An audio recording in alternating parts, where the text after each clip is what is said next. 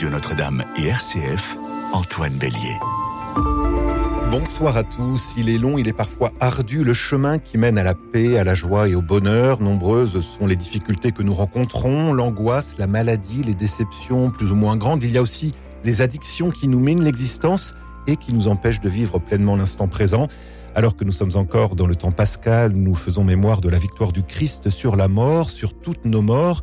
Je vous propose ce soir non seulement que nous parlions de ces obstacles à notre libération, mais aussi de cette promesse de vie que nous donne la foi sans fausse naïveté ni optimisme béat, mais dans la dynamique de cette espérance que nous confessons, échangeons ensemble ce soir sur cette libération que nous attendons tous, plus ou moins secrètement, à la fois individuellement et collectivement. C'est pour que nous soyons vraiment libres que vous avez été libérés, nous dit avec force l'apôtre Paul. Alors, réjouissons-nous d'ores et déjà de cette libération promise et tentons de mieux comprendre ensemble comment nous pouvons l'approcher. Et pour nous accompagner ce soir sur ce chemin de liberté intérieure, j'accueille le père Henri Gémier, dit Riton. Il faut quand même le préciser, c'est comme ça qu'on vous surnomme. Bonsoir. Bonsoir. Vous êtes prêtre Bonsoir de la Mission Antoine, France. merci de m'avoir invité. On se connaît un petit peu par un livre que nous avons écrivé ensemble, mais suis très, très ému et très touché que tu m'aies invité ce soir à cette émission Écoute dans la nuit pour une raison très importante. Je laquelle sais qu'il y a un certain nombre d'auditeurs dans leur lit qui se calent bien et qui écoutent cette émission.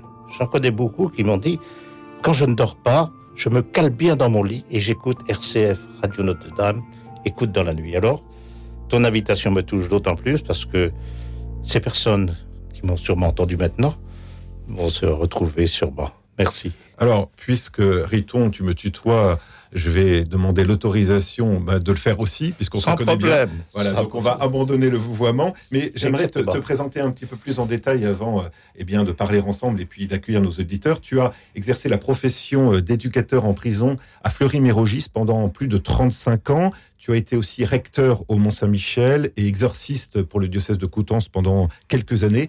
Un ministère d'ailleurs dont, tu as parlé dans, dans un livre publié récemment aux éditions du Cerf qui s'intitule L'exorcisme au quotidien. C'est un livre qui a été écrit avec Anne Lécu, qui est religieuse dominicaine elle-même, qui travaille à la prison de Fleury-Mérogis, puisqu'elle est médecin à la maison d'arrêt des femmes de Fleury-Mérogis.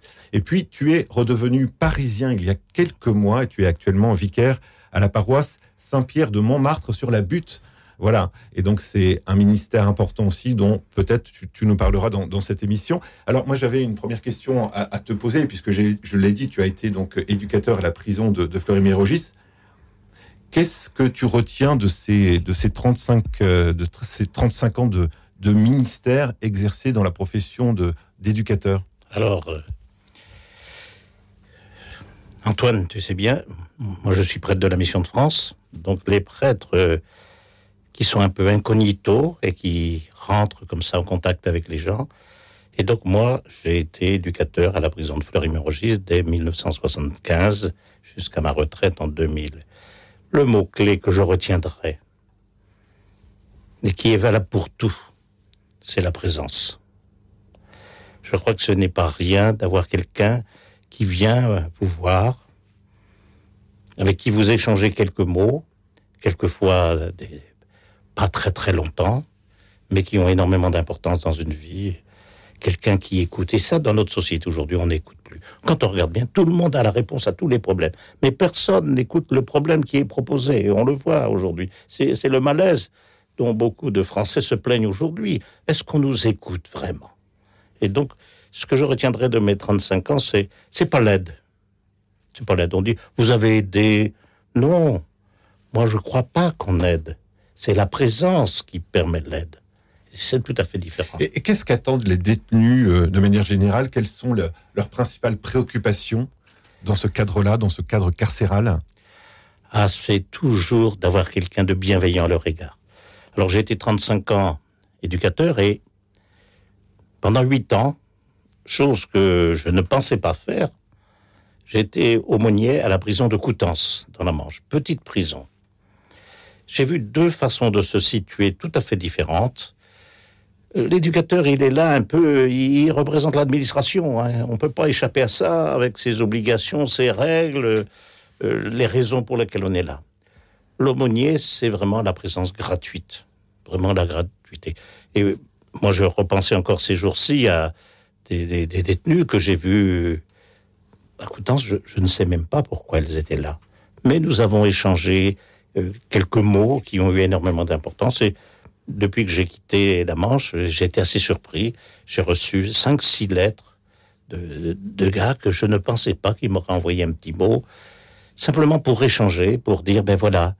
Et dans ce mot, euh, ça, ça m'a toujours surpris. Je n'oublierai jamais ce qu'on s'est dit. Et moi, j'ai oublié, c'est ça qui est grave. Mmh. Et donc, la prison, c'est ce lieu où une parole peut libérer. Et donc, à condition qu'elle soit reçue par quelqu'un qui, qui prend le temps d'écouter, surtout. Mais j'imagine que ça se fait pas comme ça, en un instant. Cette libération, dans ce cadre très particulier de la, prison, c'est d'abord, j'imagine, puisque concrètement, ils sont entre les quatre murs d'une prison, comme, comme on le dit. Donc, l'enjeu de la libération, c'est d'abord un enjeu intérieur? Ah oui, oui, oui.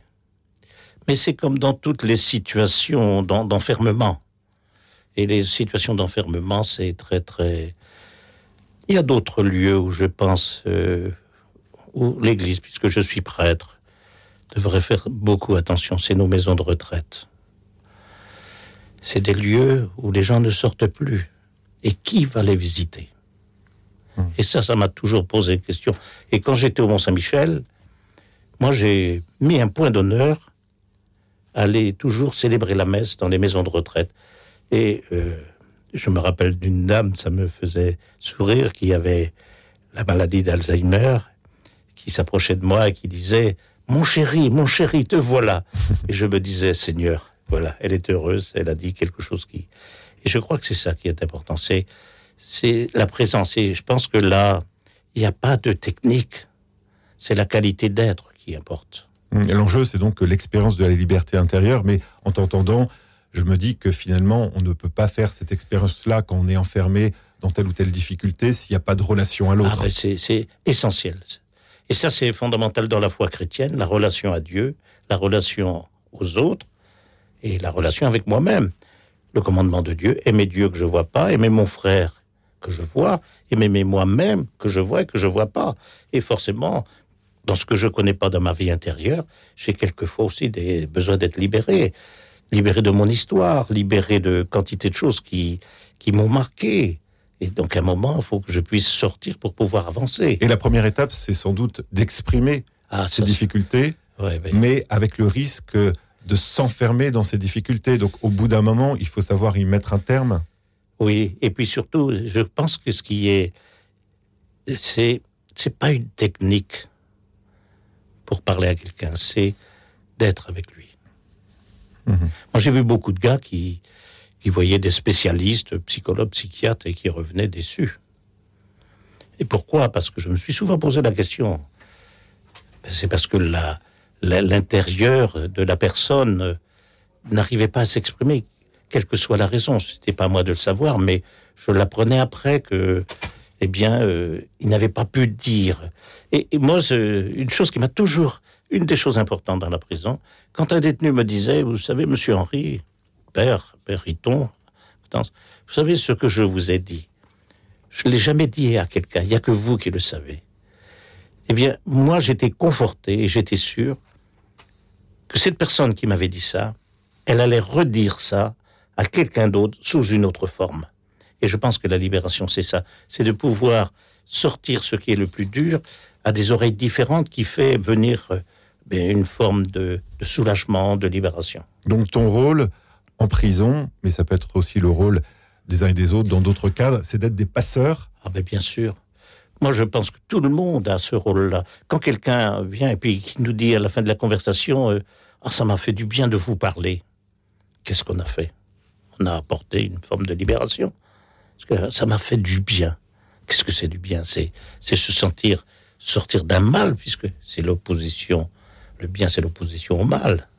Mais ça supprime pas les difficultés que on peut avoir ou que telle ou telle personne peut avoir avec sa propre histoire parce que tu en as parlé de des histoires difficiles et tu en as rencontré des personnes qui ont vécu des histoires difficiles, des enfances difficiles et ça ça reste malgré tout. Ben, je, suis un peu bien placé pour le dire. Moi j'ai été élevé dans un orphelinat et nous étions quand même euh, beaucoup d'enfants dans cet orphelinat. Et euh, nous vivions les uns sur les autres, beaucoup dans une promiscuité. C'était des dortoirs de 60. Et bien sûr, quand on entendait un pleurer à gauche à droite, moi, je, je pleurais avec lui. Et quand il était heureux, je me réjouissais avec lui. Mais souvent, je ne savais pas la raison pour laquelle il était heureux, pourquoi il pleurait. Il restera toujours une part de, secret. Hein. Donc c'est c'est cet accompagnement-là qui fait qu'on on est attentif à l'autre pour euh, se rendre compte qu'à un moment, eh bien, est-ce que je peux entendre? Et est-ce qu'on pourrait dire que ce que tu décris là à l'instant, c'est finalement euh, ce qu'on appelle la compassion, c'est-à-dire souffrir avec? Ah, C'est fondamental. Oui, la compassion, oui, oui. C'est si ce que je dis à l'autre, il n'en a rien à foutre. J'ai entendu beaucoup de, détenus.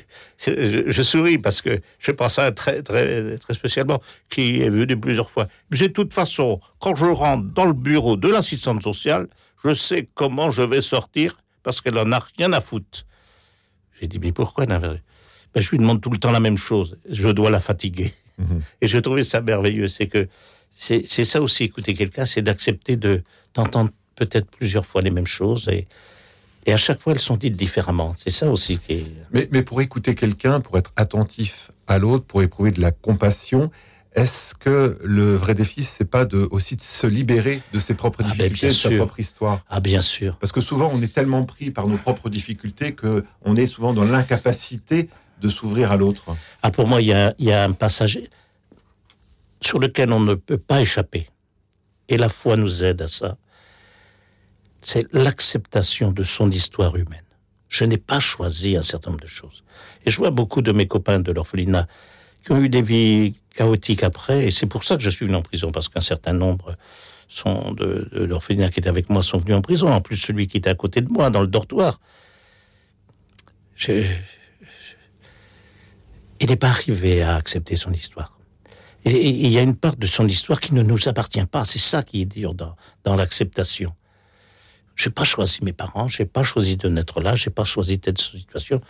Comme je ne choisis pas forcément d'avoir tel cancer, je ne choisis pas que mes enfants se divorcent, je ne choisis pas que tout d'un coup un, de mes enfants mène une vie dissolue. Personne ne choisit ça. Et, et, il nous faut un moment. Moi, je crois que ça fait partie accepter cette histoire. Et moi, j'ai mis beaucoup de temps à accepter mon histoire parce que j'en voulais à Dieu. Je disais, mais c'est pas possible. D'ailleurs, les sœurs disaient, si vous priez Dieu, il vous exaucera. Ah ben, très bien. Quand vous avez 8, 9 ans, 10 ans, on se dit, euh, bon, on fait confiance, on prie, on prie. Alors je priais, je priais, priais. Mais le problème, c'est que les braves sœurs ne savaient pas ce que je demandais à Dieu. Il n'y avait que moi qui savais ce que je demandais à Dieu. Et je demandais de retrouver une famille, ce qui était impensable. Et pourtant, c'est dans ce moment de prière que j'ai eu la, comme une certitude de libération, si on peut dire ce mot.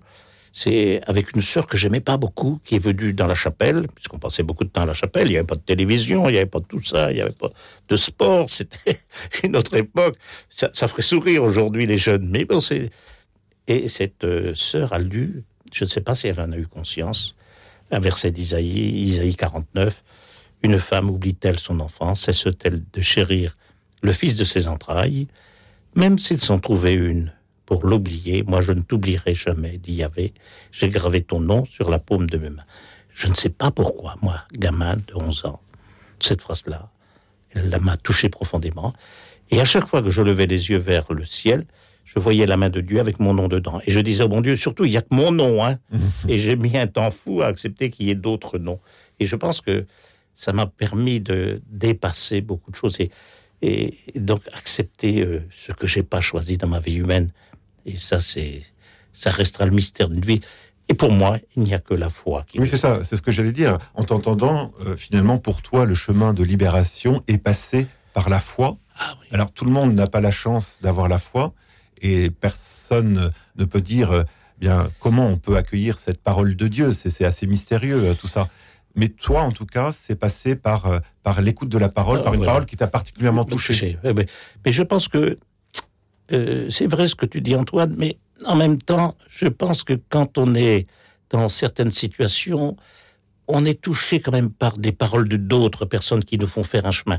Alors, je vais pas forcément appeler ça la foi, mais qui font que peut-être dans deux ans, trois ans, quatre ans, cinq ans, ce sera tout à fait autre chose. Et je pense que c'est ça aussi qui est important pour, pour se libérer de ce qui nous fait souffrir. C'est aussi d'accepter des paroles qui dérangent. Oui. Et ça, c'est. C'est-à-dire, il faut aussi un peu euh, la foi. C'est pas de l'idéalisme. Ah là là, oh là là. Mon Dieu. La libération, c'est ce qui nous fait passer de, de, de, de l'idéal à la réalité. Et, et, la foi, les paroles euh, de, de Dieu qu'on peut lire ici ou là, ce sont des paroles parfois qui peuvent blesser, parce qu'elles nous disent aussi la vérité sur nous-mêmes, sur, les autres. Exactement. La vérité sur soi-même, c'est terrible. Au Mont-Saint-Michel, il y a une expérience que, que qui m'a beaucoup touché et que j'ai, alors que j'y venais depuis très longtemps, c'est au moment du Covid. Et pendant qu'il y a eu le Covid, on n'était que cinq habités au Mont-Saint-Michel. Alors, c'était c'était vraiment la joie d'être au Mont. Et donc, je marchais dans le Mont et tout seul je sentais des choses que je n'avais jamais senties, par exemple la giroflée qui pousse entre les rochers, une odeur spéciale, très bon. Mais ce que j'ai senti aussi, c'est la transcendance de Dieu. C'est-à-dire que ce lieu porte quelque chose qui dépasse l'homme. Ça fait mille ans que les hommes viennent dans ce lieu au Mont-Saint-Michel. Pourquoi Tous pour confier quelque chose de difficile. C'est ça, puisque Saint-Michel, c'est l'archange qui nous aide à combattre le mal. Et donc, moi, pour moi, ça a été une expérience très très grande, cette certitude de la transcendance de Dieu. Et, la foi, elle s'inscrit dans ce mouvement-là où tout homme peut entrer, bien sûr, s'il accepte de faire le chemin. Personne n'est obligé, hein. personne, personne. Tu viens de parler de Saint Michel qui combat le mal. Ça me fait penser peut-être à une question. Est-ce que finalement, le principal obstacle à notre libération, ce ne serait pas, j'allais dire tout simplement, mais c'est pas si simple que ça, ça ne serait pas le mal, justement, avec toutes les formes qu'il peut prendre? Mais bien sûr, bien sûr. Et le mal, il prend le nom que je vais lui donner. Euh, il y a la prière Délivre-nous du mal, euh, le Christ dit, mais quel mal? Et quand, quelqu'un me venait me voir quand, dans l'exorcisme, me disait euh, J'ai mal. Vous avez mal où? Ah, Au fond de moi.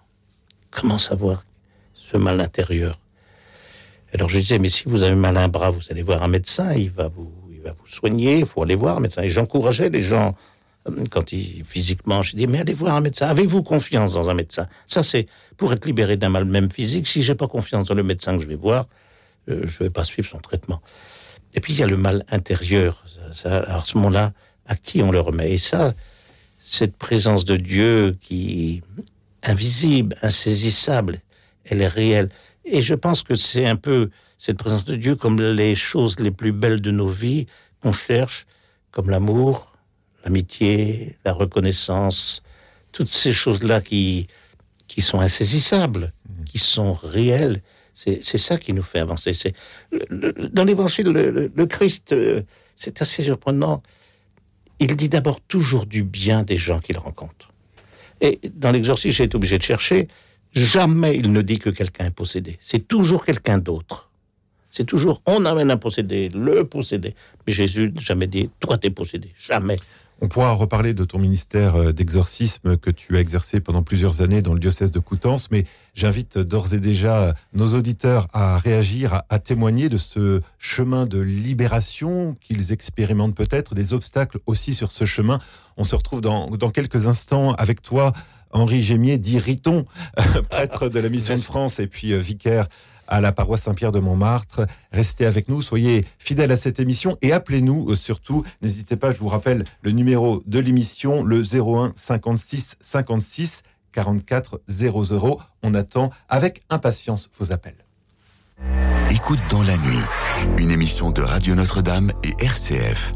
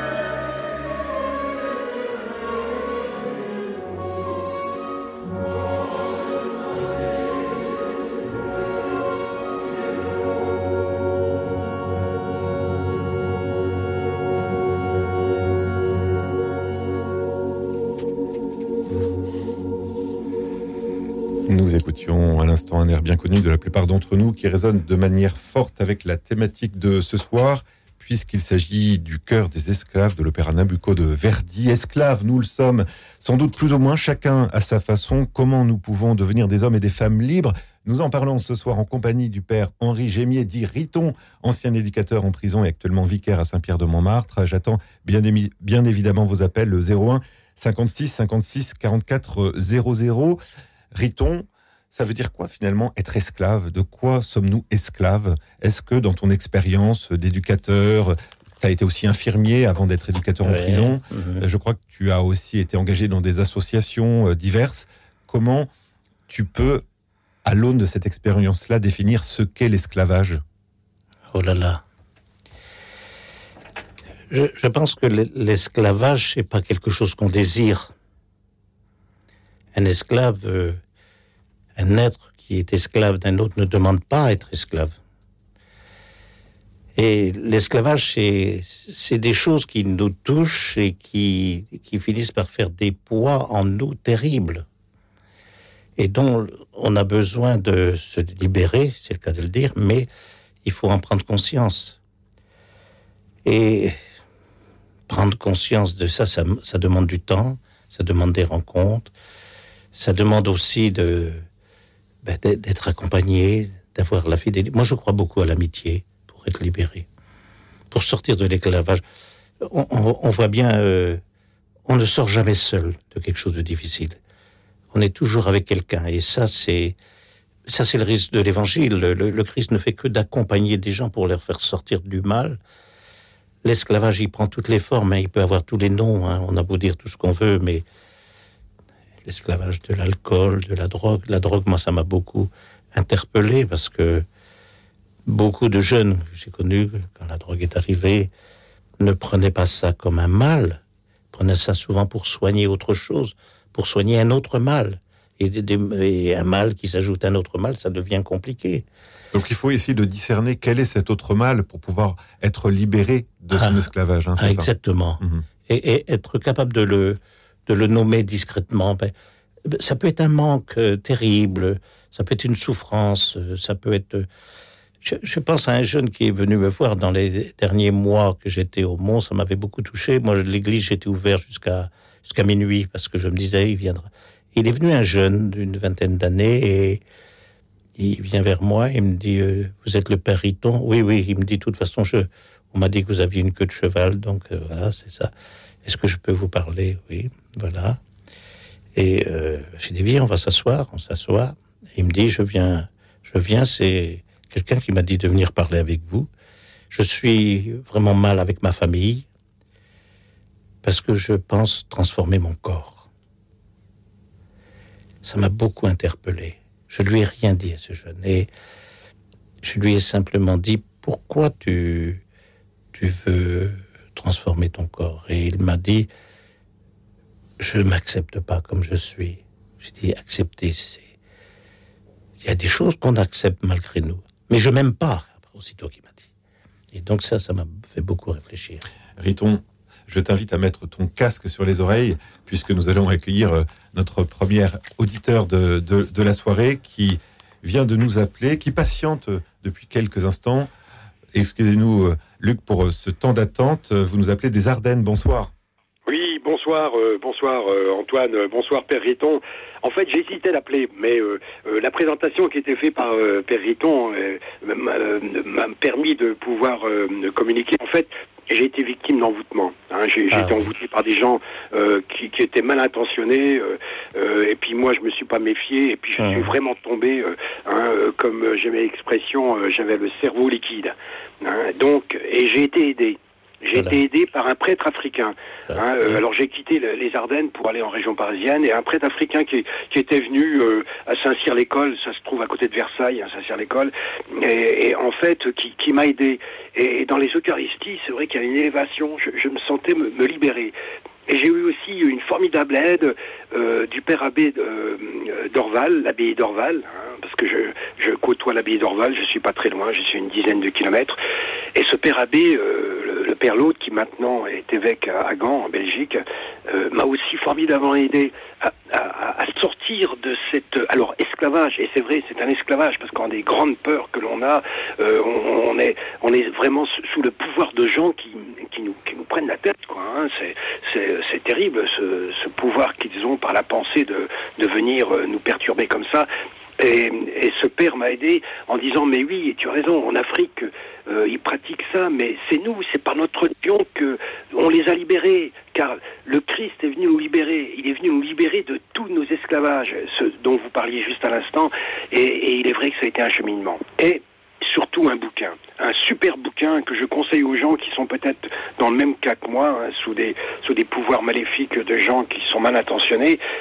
C'est des ténèbres à la lumière Oser prier pour la délivrance de Jean Plia. Il est formidable. Il m'a formidablement aidé parce que lorsque j'étais attaqué, parce que les attaques c'est pas en permanence, hein, mais lorsque j'ai des attaques, eh bien j'invoquais des prières qui dans ce livre d'invocation de l'Esprit Saint et qui m'ont été pour, qui ont été pour moi des aides formidables. Alors ça se poursuit toujours, c'est jamais fini parce que les, le, le, mauvais ne laisse jamais tomber. Hein, et c'est les gens mal intentionnés sont toujours là pour essayer de vous prendre. Mais j'ai pu m'en délivrer et aujourd'hui j'identifie les gens qui m'attaquent. Et ça, c'est quand même formidable. Ça me permet de pouvoir voir les gens qui sont qui essaient d'introduire en moi des, des grandes peurs. Hein. La, la, peur née par euh, par euh, donc les viscères. Hein. C'est dans les viscères que naît euh, cette peur-là qui se communique après tout l'être. Et dès qu'on arrive à identifier ces causes, donc par des respirations et par d'autres éléments, eh bien, on, on peut se protéger. Voilà ce que je voulais dire. Et merci, merci encore, euh, euh, Riton, de cette présentation qui a été faite. Vous avez été exorciste, donc vous avez dû être euh, en relation avec des gens comme moi. Oui, oui, oui. oui, et, Mmh. Merci en tout cas Luc pour ce, ce témoignage et ce conseil de lecture hein, des, des, ténèbres à la lumière, osez prier pour la délivrance de Jean Plia. Euh, Riton, comment tu réagis à ce qui vient d'être dit? Il y a beaucoup de choses qui ont oui, été dites. Oui, mais hein. vous avez dit l'essentiel. Hein. Vous avez donné votre pouvoir à des gens. Et qu'est-ce qui vous a sorti de ce pouvoir Vous vous êtes rendu compte que c'était maléfique? C'est la rencontre dans la confiance. Alors, euh, en fait, Avec... j'ai pas donné le pouvoir aux gens, ils sont rivables. Ah oui, mais c'est inconscient ça. Ça, ça c'est le piège. C'est vraiment le piège de l'exorcisme. On, on, a l'impression, mais vous lui redonnez. Et c'est ça qui est terrible. Et ça, faut, faut l'accepter. Alors après, c'est pas de se culpabiliser, mais sans m'en rendre compte, j'ai permis à ces gens d'avoir un pouvoir sur moi. Alors ils ont utilisé des manœuvres dans lesquelles moi je suis entré ou je suis tombé. Ça c'est dans l'exercice c'est très très important, c'est le pouvoir que je donne à l'autre. Hein J'ai vu quantité de gens qui, ont été voir des magnétiseurs, quantité de gens, et puis au bout d'un moment, les, magnétiseurs, euh, je peux plus rien faire pour vous, aller voir le prêtre exorciste. Mais pendant trois ou quatre ans, ces braves gens avaient donné qui le, la possibilité de résoudre le problème à ces magnétiseurs. La deuxième chose qui me paraît, c'est la rencontre avec confiance que vous avez évoquée avec ce prêtre vous a compris, et puis ce père abbé d'Orval. Et la troisième chose dans l'exorcisme qui est fondamentale, c'est la prière, bien sûr. La prière qu'on fait toujours, la prière de délivrance, la prière d'exorcisme. Et c'est pour ça que l'exorcisme euh, reçoit un livre de l'évêque. On oublie souvent ça. C'est l'évêque qui a charge de l'exorcisme. Et il délègue un prêtre dans un diocèse en disant, voilà le livre que vous utiliserez pour délivrer ceux qui viendront vous voir. Et ce livre-là, on le remet. Moi, quand je suis parti, je l'ai remis entre les mains de l'évêque. Voilà. C'est le rituel. Hein, c'est le, rituel, oui, oui. C'est-à-dire que ce sont des prières très, très importantes et qui font vraiment des, des prières de confiance. Voilà. Parce que voilà. notre auditeur, qu'on remercie, hein, Luc, pour son témoignage, parlait de la victoire du Christ. Et c'est bien pour souligner que c'est pas le prêtre exorciste ah qui libère, mais bien le, le Christ. Christ, ah oui. Ah, ah oui, c'est. c'est le, le prêtre n'est que le médiateur. De toute façon, dans une relation de bien ou de mal, il y a une médiation.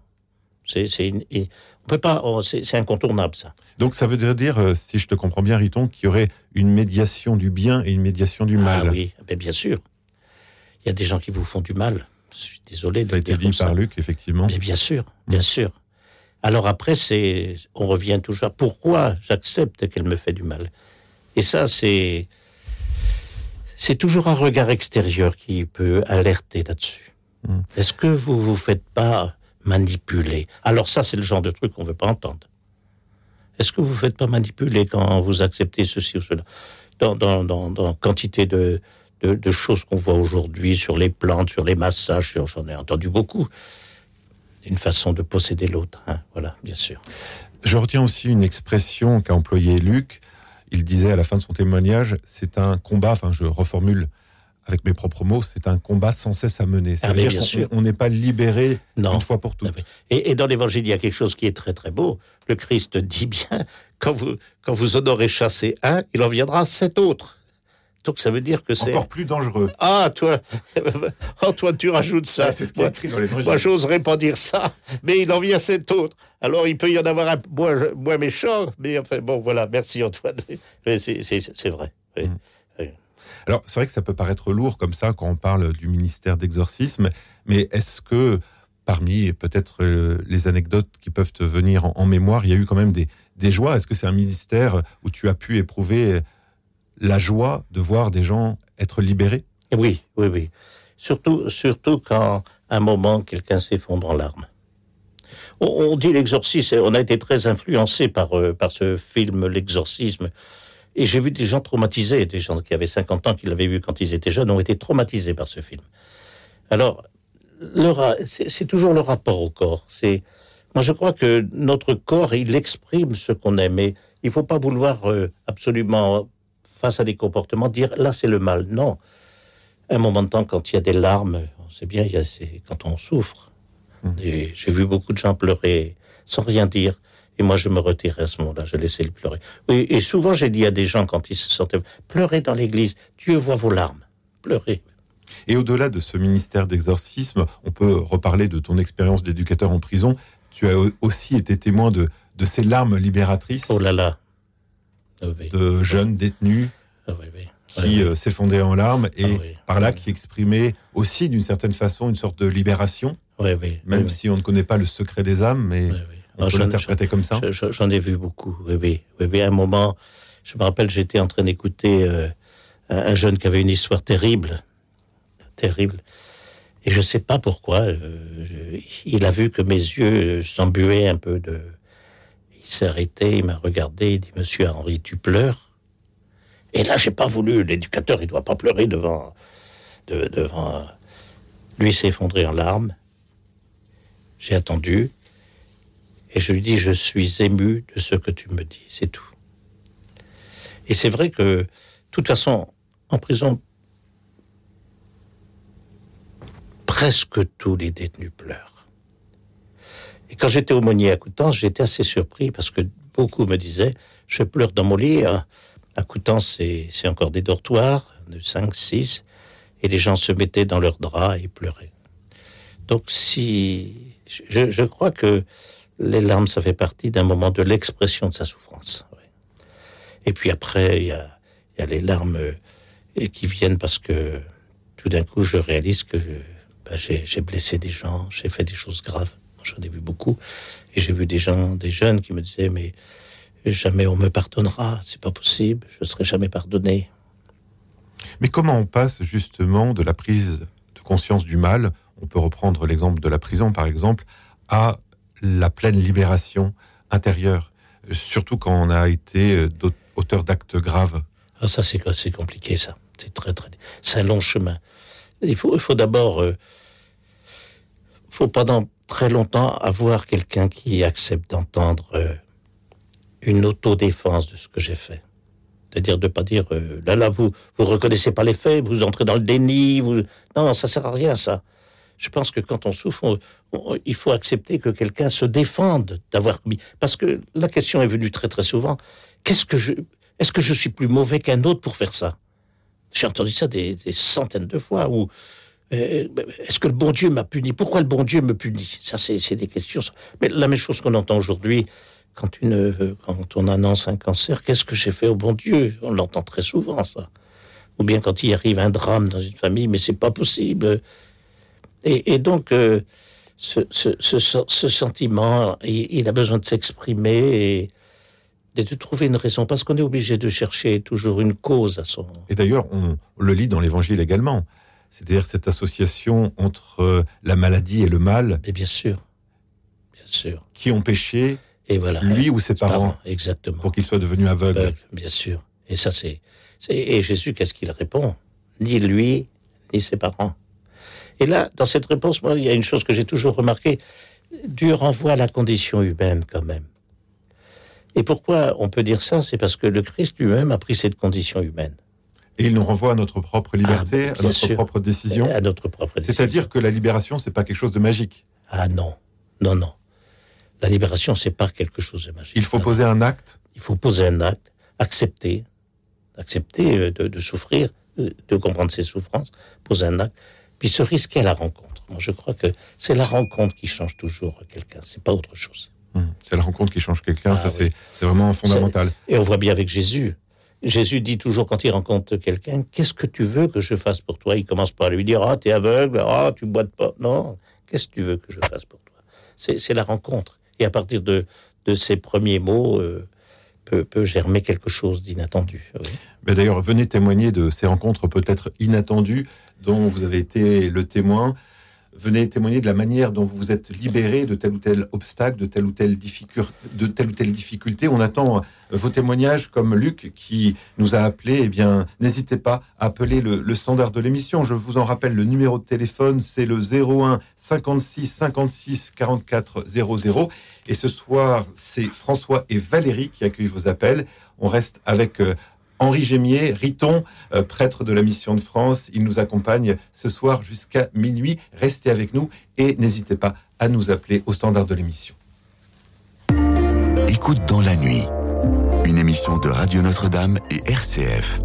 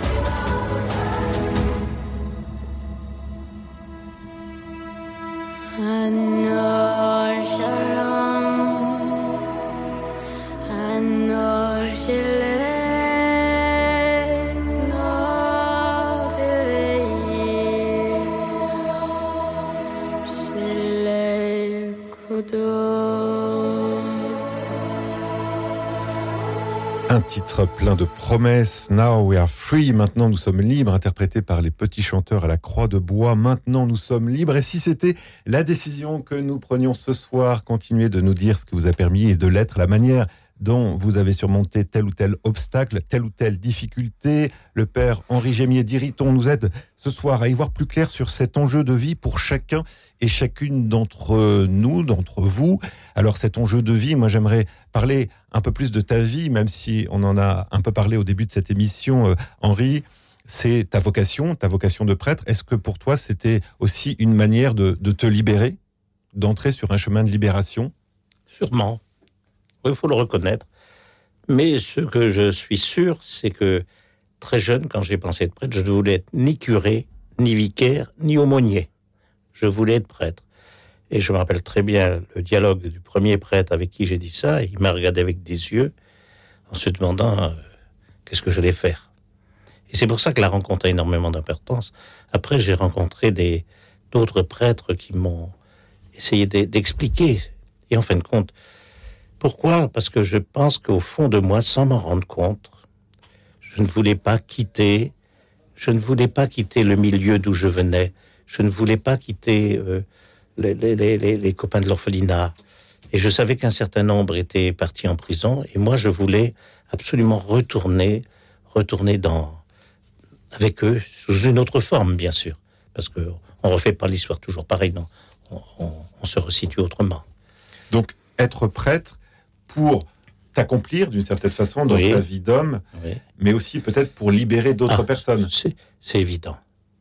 Ça, ça, a tout de suite été assez clair pour toi dans la manière dont vivre ce ministère. Dans, dans, la proximité. Et, et, je me rappelle très bien que j'ai eu du mal à me faire comprendre par mon évêque, même de la mission de France, qui, était, qui m'a ordonné. Et un jour, euh, j'ai eu, du mal à rentrer dans les cases, si on peut dire. Et je lui ai dit un jour, écoute, Jean, euh, ne m'envoie pas à tes pauvres toi, t'as tes pauvres. Moi, je suis un pauvre, d'où je viens. Alors laisse-moi simplement rester avec eux. Et là, j'ai vu cet évêque qui m'a regardé avec... Et j'ai compris qu'après, souvent quand il me regardait, il disait rien, mais il m'avait compris. Et c'est pour ça que, malgré les difficultés, ben, j'ai pu rester dans, comme éducateur professionnel, ce qui était difficile à l'époque. On oublie, il y a des choses qu'on oublie un peu vite dans les années 75-80. C'était pas si simple que ça, hein non. Oui, il y aurait beaucoup à dire. Oh là là. Et on pourra peut-être en reparler, euh, Riton. Euh, on va, je te propose d'accueillir un, nouvel auditeur euh, qui nous a appelé en direct sur Radio Notre-Dame RCF. Alors je ne sais pas si notre auditeur Vincent est en voiture, mais en tout cas on entend beaucoup de bruit. Ah. Voilà. Oui, vous m'entendez Là c'est mieux. Bonsoir Vincent. Bonsoir, Vincent. Oui. Vous nous appelez de Toulouse. Nous vous écoutons. Oui. Oui, bonsoir. J'appelais parce que je voulais avoir quelques indications, quelques éclaircissements euh, pour arriver à, mettre à distance ou à déceler des personnes toxiques. Euh, parce que on se rend compte euh, que les personnes sont toxiques une fois qu'elles ont déjà commencé à, être justement ben, toxiques, hein, à, commencer à faire leurs dégâts. Et je voulais savoir s'il y avait des, des, des, possibilités ou des, une, une, clairvoyance qui permettait de les déceler de loin. Alors comment, comment se mettre à distance des personnes toxiques? Quels sont les, conseils Riton, qu'on pourrait donner à Vincent pour, pour arriver à, à se, se, libérer de ces personnes-là? C'est compliqué parce que souvent, euh, euh, quand vous dites toxique, vous avez commencé par euh, faire confiance à ces gens. Très souvent et après, euh, vous avez été comme en prise, dans une emprise avec elle, et après, vous vous rendez compte que cette emprise, cette relation, elle vous empêche d'être vous-même. Et, quand, vous, quand vous avez dit euh, ce mot-là, toxique, j'ai pensé à beaucoup de d'autres relations, même dans l'Église, on ne se rend pas compte. Euh, quand on accepte d'entrer en communication avec quelqu'un qui tout de suite prend trop de place. Et le toxique, c'est justement c'est quelqu'un qui m'empêche d'être libre. C'est ça qui est terrible. Donc dans ces cas-là, qu'est-ce qu'il faut faire? Il faut couper les ponts? Il faut rompre la relation? Je ne sais pas ce qu'il faut faire parce que ça, c'est à chaque fois. Mais c'est multiplier d'autres avis sur, par rapport à cette personne qui me parle sur un sujet, par exemple. Euh, je, je, pense, par exemple, à, à, des situations où, si je n'ai que la version euh, que je veux entendre, je vais entrer dans un mouvement binaire, bien, mal, terminé. Et comment j'en sors? J'en sors quand, à condition que quelqu'un me fasse remarquer peut-être quelque chose que j'ai du mal à accepter. Enfin, ces gens-là prennent quand même beaucoup de place chez toi. Voilà, ils sont tout le temps là. Tu, tu n'es plus libre, ou ton emploi du temps est en fonction de ces gens-là. Tout de suite, une réflexion comme ça peut nous aider à, à justement nous rendre compte que bien, je, ne suis plus libre. Et puis, une relation au départ, elle n'est peut-être pas toxique, c'est ça qui est terrible. Elle le devient. Elle le devient parce qu'elle elle, m'empêche d'être libre, d'être moi-même. Hein, et, c'est l'autre qui me... Et on revient à la question du pouvoir que l'autre... Euh, Mmh. Alors quand j'en prends conscience, ben, bien sûr. Il y a une autre auditrice qui ne veut pas passer à l'antenne, oui. mais qui nous a laissé un message dans le même sens. Justement, elle, elle demande le même conseil comment s'éloigner des, des, personnes toxiques. Et c'est vrai que ça revient beaucoup dans les appels de nos auditeurs, sans doute parce que on est dans une société peut-être qui favorise aussi, si je peux dire, la toxicité. Euh, je ne sais pas. En tout cas, il y a sans doute aussi à réfléchir aux ressources qui nous permettent d'affronter cela sans forcément couper les ponts avec toutes les personnes qui nous, qui nous gênent. Bien sûr. Surtout, je, pense que ce qui, ce qui est important, c'est, et ça, c'est dans l'exercice, on apprend très très vite quand on fait des formations, le suivi, c'est accepter la distance. C'est-à-dire que euh, je, peux, je, vois des gens qui, par exemple, qui ont besoin matériellement des gens, mais ils, ils m'envahissent. Bon, je peux accepter le matériel, mais il ne me touche pas de l'intérieur. C'est-à-dire je fais la séparation. Et là, on revient bien à, à, avec l'extérieur de nous-mêmes et l'intérieur de nous-mêmes. Si l'extérieur est mélangé avec l'intérieur, au bout d'un moment, je ne peux plus m'en sortir. Et c'est ça qui est très important, c'est de. Et alors, dans l'exercice, bon, ça, a un moment, je l'ai dit plusieurs fois, il y a des moments, il faut accepter la rupture. Ça, c'est... Mais la rupture après avoir discuté, pas seul avoir dit et rencontrer quelqu'un avec qui j'ai confiance et qui vous dit visiblement non, il faut, faut, terminer cette relation, vous, n'allez jamais heureuse. Et surtout quand c'est des relations anciennes, euh, on, on, fait revenir dans le présent des histoires du passé et on n'en sort plus. Il y a un moment où il faut se dire, bon, ces personnes, est-ce qu'elles me permettent de, de vivre? Est-ce qu'elles me permettent d'être libre? Et c'est pour ça que le dialogue a énormément d'importance. Ce que disait Luc, l'autre auditeur, il, il, a eu ce moine d'Orval, il a eu ce, prêtre, et c'est ces rencontres-là qui font tout d'un coup que je prends une décision. Hein Parce que personne ne veut forcément euh, être envahi par des gens toxiques, mais c'est la vie aussi. Hein. Puis après, faut penser une chose, c'est qu'on ne connaît pas complètement les autres hein, aussi. Donc on ne connaît pas leur pouvoir, on ne connaît pas leur désir sur nous. Hein, c'est ça aussi. Hein. Donc, en, en leur faisant conscience, un moment après, bah, on ne sait plus où on en est. Il hein, faut, faut, être clair. Mmh. Donc, ça demande un certain courage, mais ça demande aussi un certain discernement, parce que c'est pas si simple que ça de déceler les personnes toxiques. Alors, on s'en rend compte peut-être euh, quand il est, j'allais dire, un peu trop tard. Et souvent, c'est ça.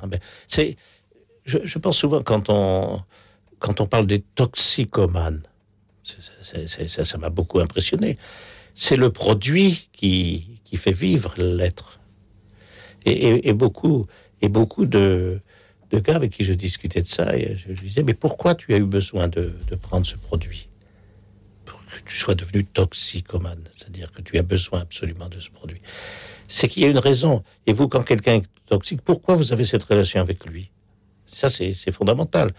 Parce que ça permet d'être lucide. Ça, c'est très, très important. La lucidité, la lucidité, on le fait que dans l'échange. Mmh.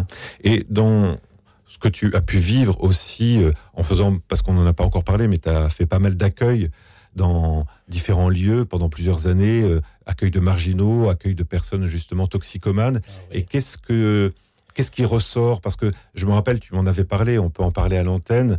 Euh, souvent, tu as été surpris par la manière dont ces personnes toxicomanes avaient un rapport euh, distordu à la vérité. Ah oui, ça c'est souvent ça.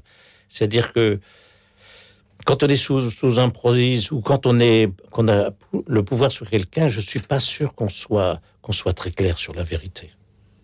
Et c'est ça. Peut-être que c'est ça aussi quand on se rend compte que quelqu'un est toxique, c'est que je ne suis plus je ne suis plus en vérité avec moi-même. Et donc à ce moment-là, je me dis qu'est-ce que c'est que cette relation? Est-ce que je deviens dépendant? Est-ce que je deviens dépendant?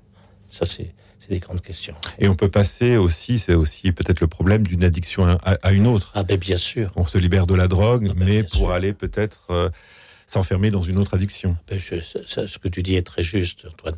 Le nombre de jeunes que j'ai vus passer de la drogue parce que la loi les menait en prison, passaient à l'alcool. Ils devenaient aussi toxicomanes sous une autre façon avec le produit. J'en ai vu revenir en prison plus pour des problèmes de drogue, mais pour des problèmes d'alcool. Mmh. Hein, c'est ça aussi. C'est pourquoi, pourquoi j'ai besoin d'avoir ces produits qui, qui, transforment ma vie? Ça, c'est la grande question. Et est-ce qu'il y a des éléments de réponse à cette, à cette ah question? Est-ce qu'il y a une recherche d'absolu quelque part à travers cela? Un des premiers toxicomanes que j'avais rencontré quand j'étais à l'hôpital, quand j'avais fait ma formation d'infirmier, il avait été rapatrié sanitaire. Il venait de Katmandou me rappellerai très très longtemps. C'était dans les années 72-73. Il m'avait dit Est-ce qu'avec la drogue, je pourrais pas trouver Dieu? Moi, ça m'avait choqué. Mais quand j'ai rencontré le nombre de jeunes après pris par ce produit, je me suis dit Mais qu'est-ce qu'ils cherchent tous derrière ça? Mmh.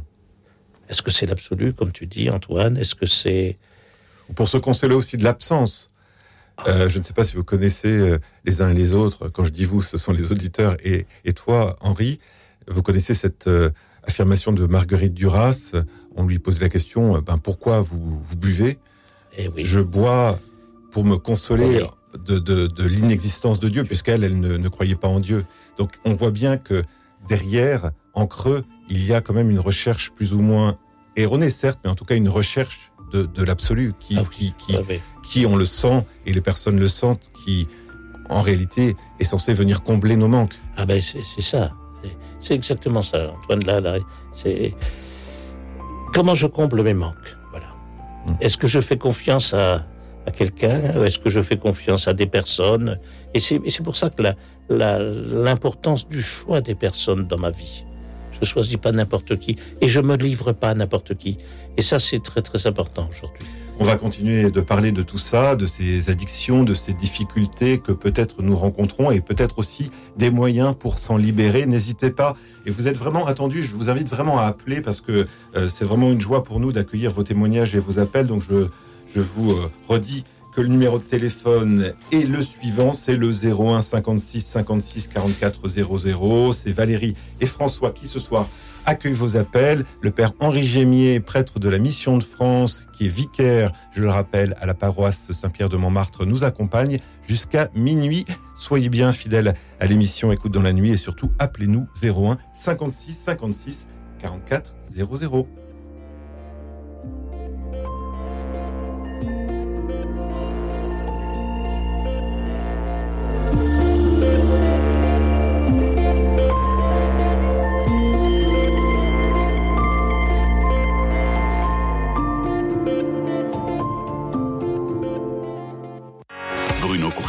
Directeur général de Radio Notre-Dame. Aujourd'hui, je viens vous rappeler que Radio Notre-Dame est là pour annoncer ce que nous appelons la bonne nouvelle. Comprenez les évangiles et le message de Jésus-Christ aux hommes de bonne volonté. Alors aidez-nous à annoncer cette bonne nouvelle en soutenant Radio Notre-Dame. C'est une radio qui ne vit que par votre générosité. La bonne nouvelle, c'est sur 100.7 en DAP+, et sur radionotre-dame.com et notre adresse 6 boulevard Edgar Quinet à Paris dans le 14e. Merci beaucoup.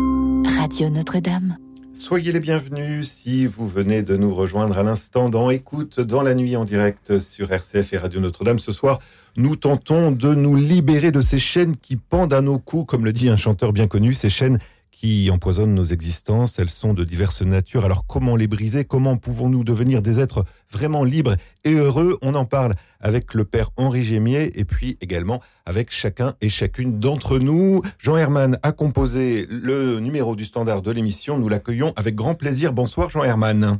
Bonsoir Antoine. Bonsoir Monsieur l'abbé.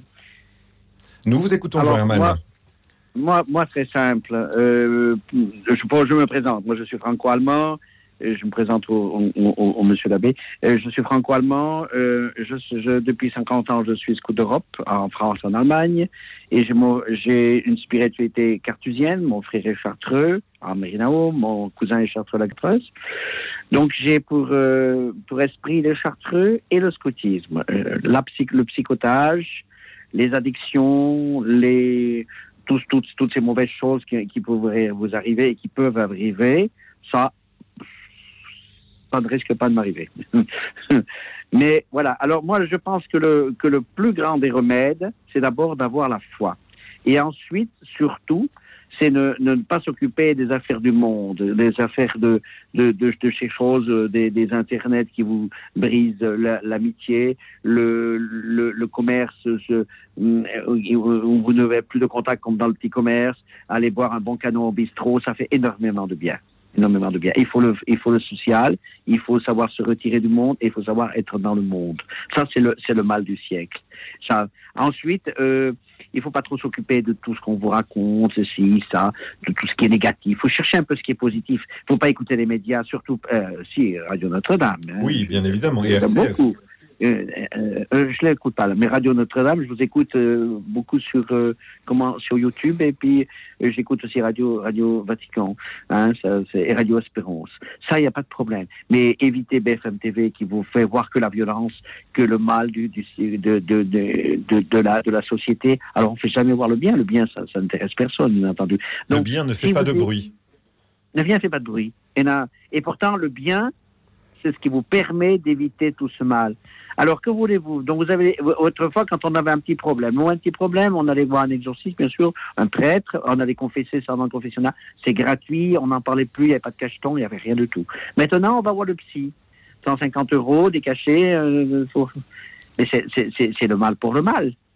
C'est obligé que ça finisse mal. Alors, est-ce que vous me permettez de faire réagir oui, oui le père Henri Gémier, Jean Herman, à ce que vous avez dit. Moi, je retiens cette expression qui me semble fondamentale. Chercher. Alors, il y a le scoutisme. On, on, vous a entendu. Mais on vous, vous a entendu, Jean Herman. Mais laissez-moi parler, s'il vous plaît, parce que autrement, on va pas s'entendre. Moi, je retiens l'expression chercher ce qui est positif. Alors, après, peut-être que vous, a, vous allez vous allez développer, euh, mais on va vous entendre dans quelques instants. Mais euh, Henri, euh, une réaction par rapport à, cette expression chercher ce qui est positif et peut-être aussi peut-être des nuances à émettre dans le témoignage de, Jean Herman Entièrement d'accord. De toute façon, l'exercice, c'est toujours de faire ressortir le positif de la vie. C'était mon rôle en tant qu'exorciste quand les gens venaient confier le, leurs difficultés. Mais il y, y, a des situations, c'est plus compliqué, il faut du temps par exemple, dans l'exorcisme, j'ai reçu beaucoup de parents qui avaient perdu un enfant et qui se demandaient si c'était pas une punition du ciel. Alors ça, c'est une question compliquée. Parce que quand, un enfant est, fauché par une bagnole par quelqu'un qui a bu, euh, et qu'il a 6 ans, euh, vous comprenez que c'est le seul garçon que vous avez dans votre famille, j'ai eu ça des, cas comme ça plusieurs fois. Donc, ce que vous dites, c'est très vrai. C'est malgré la souffrance, essayer de regarder le positif. Et ça, c'est assez compliqué, mais c'est très important. La deuxième, alors là, vous avez dit quelque chose de très très juste. L'exorcisme ne concerne que la foi. Si je n'ai pas la foi, l'exorcisme ne sert à rien. Et j'ai vu des gens qui avaient été envoyés par des magnétiseurs. Je pense à un monsieur qui arrive. La façon dont il s'assoit, et puis il dit voilà, je viens vous voir parce que je viens voir euh, régulièrement un, magnétiseur qui m'a, mais ça fait deux ans, et puis au bout d'un moment, il m'a dit, euh, comprenez, vous devriez voir le prêtre exorciste. Bon, J'ai dit, mais c'est vous qui a demandé à, me voir? Et me dit, non, non, c'est le magnétisme. Alors j'ai dit, écoutez, euh, c'est sympa qui vous ait conseillé, mais moi, si vous venez me voir, vous venez d'abord voir un prêtre, et donc c'est c'est la relation que vous allez avoir avec Dieu. Et alors là, euh, il me dit, ah non, non, j'ai pas la foi. Oh, je dit, écoutez, monsieur, dans ce cas-là, je vais être franc avec vous, je ne vais vous être d'aucun secours. Mmh. Et alors, à ce moment-là, il me dit, je peux m'en aller. Ah ben, j'ai dit, oui, c'est pas moi qui vous ai demandé de venir, c'est vous qui êtes venu. Et il est parti. Mais ce qui m'a beaucoup plus touché, c'est que trois semaines après, il m'a appelé. Et il m'a dit, écoutez, euh, est-ce que je peux revenir vous voir? Parce que tout compte fait, euh, je pense que j'ai un peu la foi. Mais je ne l'ai jamais revu. Mmh. Et ça fait rien. Ce qui est important, c'est qu'entre le moment où il est parti de, mon bureau et le moment où il y a eu ce coup de fil, qu'est-ce qui s'est passé? Après, euh, ce que vous avez dit sur l'Internet, on, peut faire ce constat constamment. Moi, je, je suis de ceux qui euh, regardent le positif d'abord. Et alors, on sait très bien que quand on fait des choses nouvelles, il y aura forcément une fragilité. Est-ce qu'on peut penser que ceux qui ont construit les voitures, quand on a commencé le développement automobile, allait susciter autant de morts. Je pense que ces gens-là n'ont jamais pensé à ça. Alors après, avec la multiplication des voitures, c'est peut-être là une société à s'organiser. Et c'est la même question pour Internet, et on le voit bien devant, devant ce qui se passe. Mmh. Mais si on regarde des gens négatifs les choses, vous voyez, cette vision. Et puis la troisième chose, euh, on ne peut pas oublier quand même qu'on est dans, dans une société euh, où la pharmacopée a comme changé beaucoup de choses. Je pense que je me suis renseigné, je pense à des frères de Saint-Jean-de-Dieu que j'ai connus quand j'ai fait mes études d'infirmier, qui étaient au début du siècle, qui étaient spécialisés avec les gens fragiles psychologiquement. Ils me disaient au début du siècle, dans les années 20, je pense à un frère qui était très âgé, qui me disait, là on voyait quelqu'un qui était pas on se jetait dessus, on le mettait sur un lit, on l'attachait et on le laissait se débattre jusqu'à épuisement. Il dit maintenant, on se jette dessus toujours, on lui pique la fesse, c'est vrai, et après on dit il se repose. Mais c'est pas la même vision du corps à ce moment-là. Mais par rapport aux médicaments, on peut quand même préciser qu'il y a quand même eu de gros progrès qui ont été faits. et l'aspect médicamenteux n'est pas à proscrire. Non. C'est-à-dire que la foi ne nous empêche pas ah, de prendre des médicaments si, oh si c'est nécessaire. Ça, par contre, j'ai vu beaucoup de gens alors qui étaient omnibulés par ça, par les médicaments. Et donc, il disait, c'est, c'est un, produit, c'est, c'est, le produit de Satan. Je dis, mais comment vous pouvez dire ça? Il faut faire preuve de discernement, effectivement, Bien sûr. selon les cas, et, et, ne, pas, ne pas mépriser la médecine. Mais non. Et, alors, je dis, vous croyez qu'un médecin vous donne ce médicament parce qu'il a envie de vous faire plaisir? Non, c'est parce que votre corps en a besoin. On remercie en tout cas Jean Herman pour son témoignage. Et maintenant, j'accueille une auditrice qui nous appelle du 20e arrondissement de Paris. Il s'agit de Brigitte qui intervient en direct. Bonsoir Brigitte. Allô? Oui, bonsoir Brigitte. Nous vous écoutons en direct sur Radio Notre-Dame et RCF. Oui, oui, bonsoir, euh, bonsoir. Euh, oui, je voulais témoigner quand j'entendais cette émission euh, que dans le passé, j'avais une relation toxique avec un homme que j'aimais et il prenait toute la place. J'avais pas droit à la parole. Quand j'ai voulu parler, il me disait ferme ta gueule, t'as rien à dire. Et, euh, moi, je n'arrivais pas à quitter cet homme. Et une amie m'avait pourtant dit il est toxique pour toi, tu devrais cesser. Ben, je pouvais pas. Et euh, comme c'était insupportable pour moi, euh, mon corps a trouvé la solution pour fuir la situation en, en ayant un AVC. J'ai fait un AVC, je suis actuellement hémiplégique gauche et euh, j'ai compris, compris ça après en lisant que mon cerveau avait trouvé cette solution pour fuir la situation que moi, je ne pouvais pas quitter. Mhm. Et c'est grave, parce qu'un AVC, c'est quand même pas rien. Et voilà, ce que je voulais dire, c'est que dans cette situation euh, où j'étais prisonnière, on va dire. Euh, Le corps a réagi, hein, c'est ce que vous dites. Eh bien, euh, j'ai eu cet AVC et, et, il a été obligé de s'occuper un peu de moi quand même. Mais euh, il y a quelque temps en arrière, comme je, je suis toujours Ben, je, je- on se téléphone. euh, des fois, je l'ai revu. Et euh, j'ai osé lui dire, une fois, je lui ai dit, écoute, euh, euh, il me disait, mais pourquoi t'as t'as eu ça? Ben, j'ai c'est toi qui m'as mis la pression à ce point-là que j'ai fait l'AVC. Et ce jour-là, il m'a dit, oui, tu as peut-être raison, mais voilà, ça m'a fait du bien qu'ils re- reconnaissent qu'il y était pour quelque chose. Mais maintenant, euh, voilà, j'ai ça à vivre, c'est pas évident parce que Bien sûr, bien sûr. heureusement qu'il y a euh, ma foi euh, en Dieu qui m'aide beaucoup, Bien heureusement. sûr, bien sûr. Mais vous avez dit Parce quelque que chose de, sinon, de- euh, de- pas de- facile. Hein. Oui, vous avez dit quelque chose qui est très touchant, que vous avez dit, il a reconnu. Est-ce que l'AVC, euh, c'est uniquement, c'est la cause que vous donnez Est-ce que est-ce que c'est vraiment la cause? On n'en saura rien, mais vous, dans votre corps, vous l'interprétez comme ça. Mais il y a une chose aussi qui, qui est importante que vous avez dit au début, c'est que vous l'aimiez, cet homme. Et, les amis qui vous disaient quitte, euh, quitte-le, euh, n'ont pas eu le poids devant votre amour, voyez. Alors les conséquences après, voyez, de, ce corps ou avec euh, l'AVC, et que vous lui avez dit, moi je trouve que c'est libérateur, c'est très très important que vous lui ayez dit. Et cet homme, voyez, vous, vous l'avez dit, a reconnu. Et ça c'est c'est ça qui est important. Et, pour vous, voyez, c'est malgré le, le handicap que ça peut donner, malgré tout ce que ça peut donner, vous avez au fond dans votre vie intérieure une reconnaissance quand même d'un mal que d'autres vous ont fait. Voyez, même si c'est même si ça résout pas tout, parce qu'après le, problème de l'AVC, ben on est un petit peu dépendant, on, vit moins bien, on est plus fatigué, on a quantité quantité de difficultés. Mais vous, vous voyez, ce que vous dites est très juste, très juste. Après, c'est, vous voyez, c'est pour ça que c'est, c'est une expérience très personnelle. Et c'est pour ça que je trouve que c'est très beau ce que vous dites, parce que vous, cette affaire de relation toxique, alors qu'elle était basée sur l'amour pour lui, l'ami qui vous dit, mais non, reste pas, voyez, et aujourd'hui, vous voyez la suite, hein, c'est ça.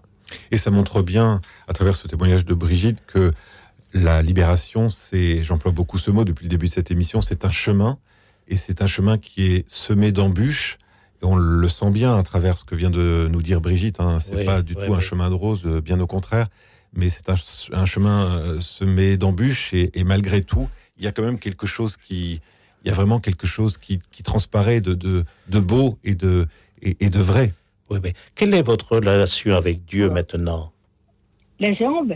Et, et j'ai tombé beaucoup ces temps-ci et euh, que je me suis fait tellement mal. J'ai, j'ai, j'ai dit, je me suis dit, il faut que je trouve quelque chose. Donc la solution que j'ai trouvée, c'est de demander à Dieu Voilà. de me donner la main. Quand je Ah, il me donne la main et c'est lui qui me tient par la main et, et depuis sous le bois, je suis pas retombée. c'est- important que pour vous, voyez, vous ayez eu, vous, vous- ayez expérimenté cette présence de Dieu. Voilà. C'est pour C'est vous. vrai, c'est vrai, c'est C'est vrai. c'est ça, et c'est ça qui peut vous vous, vous aider, voyez. Dieu, Dieu vous, vous, vous prend la main. Ça, c'est ce que vous dites, c'est c'est- l'expérience de la vie humaine confiée à Dieu. C'est vrai. Je- euh, Oui, je suis bien. Quand, quand je sors, je- la première chose que je fais, c'est je dis mon Dieu, tu es là, et je le sens qu'il me tient la main. Donc, euh, donc mes pas, je fais attention euh, grâce à lui. Oui, mais vous voyez aussi, c'est ça qui est très beau, c'est comment votre foi avec Dieu vous, vous, vous permet de vous délivrer de cette souffrance terrible qui vous est arrivée, que vous n'avez pas choisie. Oui. Mais bien sûr, mais bien C'est vrai que c'est très beau cette expression. Et d'ailleurs, ça résonne bien avec le passage que tu as cité qui a été marquant pour toi d'Isaïe 49. Ah oui, Euh, donc, euh, ce Dieu qui ne nous oublie pas. Ah, voilà, c'est ça. Et dans, dans, dans l'exorcisme, c'est toujours ça. Quelle est la place de Dieu? Que j'avais Mais Ben oui. comme dans toutes les souffrances, comme, comme dans votre souffrance, si- s'il n'y a pas cette présence de Dieu, c'est sûr que souvent beaucoup se désespèrent. hein, beaucoup, beaucoup. On vous Bien remercie, on vous remercie beaucoup, hein, Brigitte, de ce, écoutez, de ce merci témoignage. à, à Merci. l'émission. Merci vraiment. Ça fait plaisir. Tous les soirs, j'écoute. euh, ça me Ah. fait toujours beaucoup Est-ce que vous êtes bien calé dans votre lit? Eh ben non, j'étais même pas au lit. Ah, la Dans votre cuisine. fauteuil dans, vo- dans votre fauteuil. Écoutez la radio parce qu'elle est dans la cuisine. Ah, d'accord. Merci en tout cas pour euh, ce témoignage, Brigitte, et pour euh, ce sourire que vous nous donnez. Et maintenant, j'accueille Cathy qui nous appelle de Montauban. Cathy, bonsoir. Bonsoir Antoine, bonsoir au père et aux personnes qui nous écoutent. Alors, euh, une parenthèse, euh, Dieu ne nous oublie pas, mais c'est plutôt nous qu'on a tendance à oublier. C'est un rappel mal- nécessaire. malheureusement, c'est on, attend, on sait son existence quand tout va mal, mais après, euh, on ne sait pas dire merci quand euh, on a des moments de bonheur. Alors, alors, je ferme la parenthèse. Euh, je, j'ai voulu témoigner euh, quand j'ai entendu le, il y a un monsieur qui est intervenu sur antenne en disant comment reconnaît-on une personne toxique. Euh, déjà, euh, est-on vraiment libre? Euh, Non. Mhm. On est libre de l'espace qu'on nous accorde, que là-haut on nous accorde. Et euh, c'est alors, la métaphore que je fais, c'est, vous savez, c'est comme quand on a un jardin, on le cultive et on essaye avec euh, d'abord euh, avec la main à enlever les mauvaises herbes. Et quand on peut pas, ben, on utilise euh, le karcher. Et parce que tout au long de notre vie, on rencontrera des personnes toxiques. Euh, c'est comme un lézard qui serait mûr. Dès qu'il voit une petite euh, fissure, eh ben, on rentre. Et, et l'homme, c'est pareil.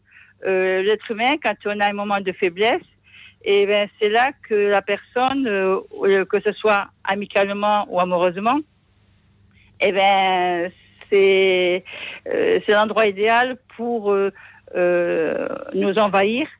Et c'est à nous de, euh, de réagir. Et c'est vrai que c'est pas facile parce que quand on est dans une histoire, quelle qu'elle soit, on n'est pas euh, lucide. On, on est, euh, oui, on, on est, comment vous dire, euh, On n'est pas oui, on conscient. n'arrive pas à faire, on n'arrive pas à faire, euh, euh, on n'est pas objectif. Oui, oui, Donc, le, le, plus, le plus important euh, pour être libre, enlever ces chaînes invisibles mais tellement lourdes, Oui. c'est être en harmonie avec son mental et ce qu'on est à l'intérieur, son cœur. Oui, c'est ça. Il faut C'est c'est ça le descendre, plus important. descendre dans la profondeur de notre cœur pour retrouver des ressources pour être libre. J'aimerais, euh, Riton, que tu réagisses à ce que vient de nous dire euh, Cathy, ce beau témoignage et cette belle image du jardin que je trouve très parlante. Oui, c'est. Après, euh, c'est vrai qu'il y a dans, les jardins, il y, a des, mauvaises plantes, il y a, comme dans le, comme avec Jésus, le, grain de blé, le blé livré, voilà. Nos, vies sont, sont ainsi faites. Mais il n'empêche que, vous voyez, pour euh, quelqu'un de toxique, c'est quelqu'un qui, qui, qui m'envahit à un tel point que si personne ne me dit, je lui fais confiance.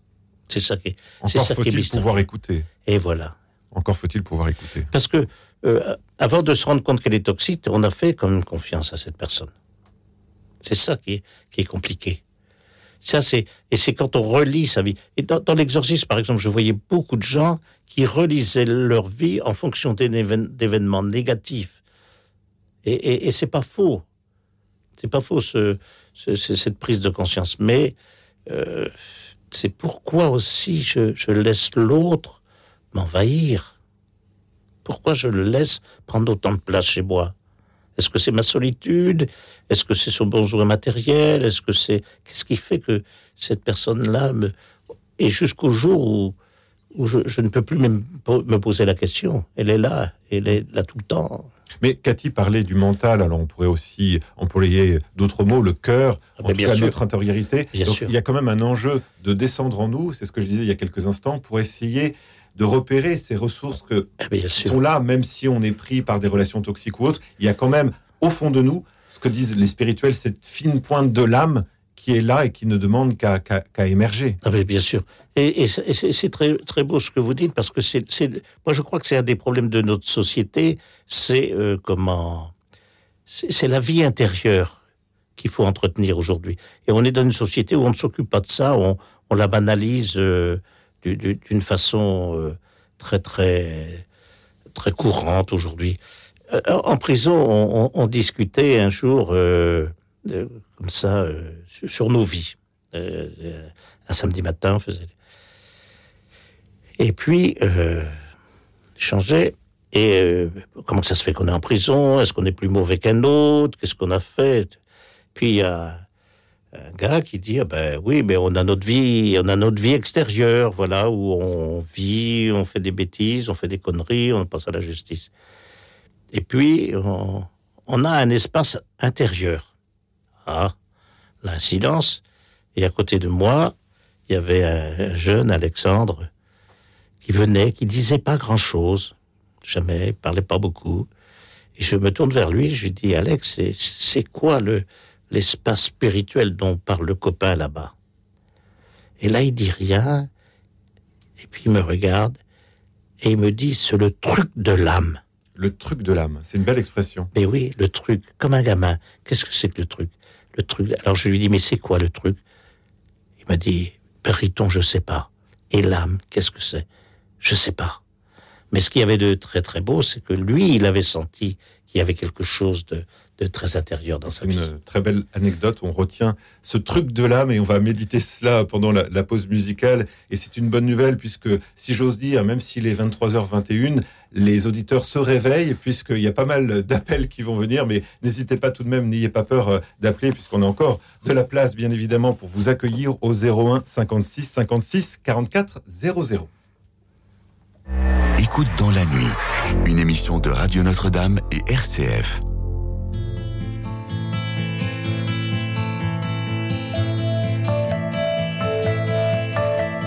Ma liberté, longtemps je t'ai gardée comme une perle rare. Ma liberté, c'est toi qui m'as aidé à larguer les amarres. On allait n'importe où, on allait jusqu'au bout des chemins de fortune. On cueillait en rêvant une rose des vents sur un rayon de lune ma liberté devant tes volontés, ma vie était soumise. Ma liberté, je t'avais tout prêté, ma dernière chemise. Et combien j'ai souffert pour pouvoir satisfaire toutes tes exigences. J'ai changé de pays, j'ai perdu mes amis pour gagner ta confiance ma liberté, tu as su désarmer mes moindres habitudes. Ma liberté, toi qui m'as fait aimer, même la solitude. Toi qui m'as fait sourire quand je voyais finir une belle aventure. Toi qui m'as protégé quand j'allais me cacher pour soigner mes blessures ma liberté. Pourtant je t'ai quitté une nuit de décembre. J'ai déserté les chemins écartés que nous suivions ensemble. Lorsque sans me méfier, les pieds et poings liés, je me suis laissé faire. Et je t'ai trahi pour une prison d'amour et sa belle geôlière et je t'ai trahi pour une prison d'amour et sa belle Joliette.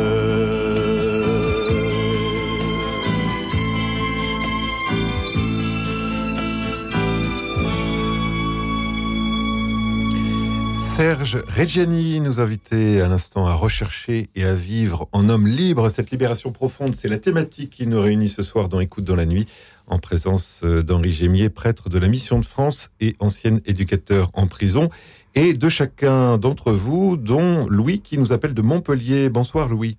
Oui, bonsoir euh, Jean-Louis. Jean-Louis, euh, pardon. Oui, je vous appelle, j'aurais deux choses à vous dire.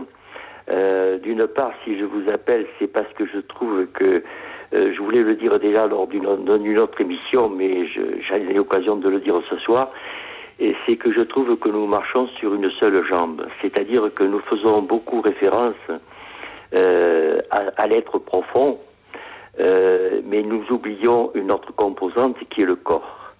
Or, le corps a à dire quelque chose, euh, à tel point que le Christ, avant de soigner l'âme, a toujours soigné le corps. Et moi, je dirais que si j'appelle ce soir, c'est parce que je suis dans un état de manque et mes chaînes, elles ne proviennent pas d'une addiction, mais d'un état de manque. Et ce manque, c'est le manque de Dieu. Le manque de Dieu à tel point que, non pas que j'ai pas la foi, mais j'estime que je n'ai euh, ma, foi, je, ne m'y retrouve pas. Je suis dans, le, dans un creux de vague, comme ça arrive souvent. Et euh, à tel point que quand je récite le Notre Père, je dis Notre Père, euh, non pas qui est aux cieux, mais qui est silencieux. Et c'est ce silence de Dieu qui me plonge dans une dépression assez, assez importante et qui dure depuis près d'un an. Euh, dépression que je n'avais pas quand j'avais la foi. Et ça m'est arrivé de faire plusieurs dépressions. Ça a correspondu chaque fois à un moment où, euh, justement, je croyais avoir perdu la foi. Et comme un jour un, père dominicain m'a dit, la foi, ça ne ça se perd pas comme un trousseau de clés. Mais il n'empêche que ce sont des moments qui sont très difficiles à vivre. Et en termes de liberté, euh, de liberté intérieure, de fort intérieur, euh, c'est très difficile. Le, l'âme souffre énormément dans la mesure où le corps lui aussi ne réagit plus. Je suis comme le, le gravataire à qui Jésus lève-toi et marche, et je n'arrive pas à me lever. Mmh. Merci beaucoup pour euh, ce beau témoignage, Jean-Louis. Je dis beau, euh, même si ce terme-là peut vous paraître euh, un peu grandiloquent, oui, mais non, en tout mais cas, je, c'est je, c'est je, profond. je comp- je comprends dans le sens dans lequel vous le dites, c'est vrai.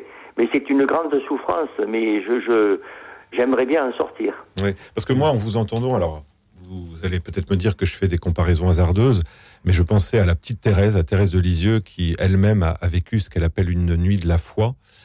Euh, je ne savais pas s'il y avait un Dieu, je crois qu'elle elle dit ça dans ses écrits, et, et, à la Mission de France, puisque Henri Gémier, je le rappelle, tu es prêtre de la Mission de France, euh, vous avez un, un, lien particulier avec la petite Thérèse et aussi avec la question du silence de Dieu, puisque vous êtes appelé, prêtre de la Mission de France, à aller justement sur ces terrains de l'incroyance sous toutes ses formes. Riton? Oui, oui. Quand, quand, tu as parlé de Thérèse de Lisieux, dans la nuit de son absence, elle a dit Je comprends qu'il y ait des gens qui, ne, n'aient pas la foi. Mais il a fallu qu'elle-même se rende compte de ça. Par contre, par rapport à ce que vous disiez tout de suite, euh, le, corps, euh, l'être profond, entièrement d'accord. Mais est-ce que la rencontre avec Dieu n'est pas marquée par l'événement de nos vies? Et Dieu se sert de notre corps. Et c'est ça qu'on ne peut pas oublier. Alors, peut-être que c'est, peut-être que vous-même, sans vous en rendre compte, euh, vous dites avant j'avais la foi, mais quelle foi vous aviez? Et là, quel événement de vie qui fait que tout d'un coup tout bascule?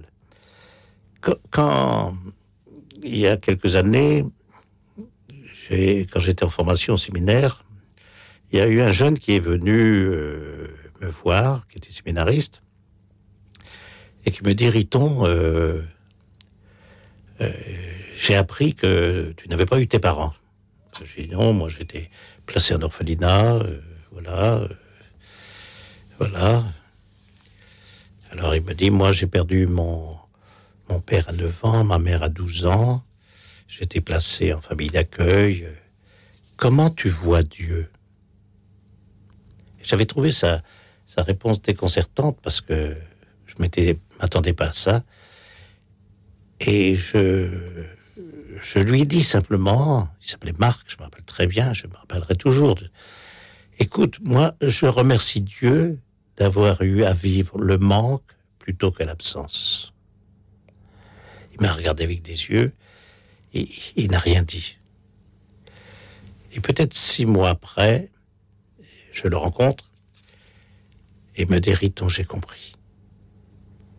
C'est-à-dire que on ne peut pas euh, euh, la, présence de Dieu, on ne peut pas l'enlever de, des événements de notre vie. Et je pense que la foi prend, ses racines dans notre vie. Moi, je dis souvent, on a la foi de son histoire. Sinon, on va nous plaquer une fois, euh, ceci ou cela. J'ai du mal à croire ça. Je crois que c'est notre vie, cette présence de Dieu que qu'on intègre par les lectures, même si je comprends pas. Je, je continue à lire, je continue à je continue à prier, même si je sais pas ce que c'est que la prière, comme ce que vous faites vous très bien dans le Notre Père.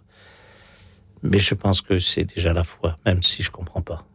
Alors, on peut entendre aussi ce que nous disait euh, il y a quelques instants Jean-Louis, que sa situation suscite chez lui une grande souffrance. Ah oui. C'est-à-dire que c'est pas si simple que ça de faire l'expérience du silence de ah Dieu. là là, oh là là.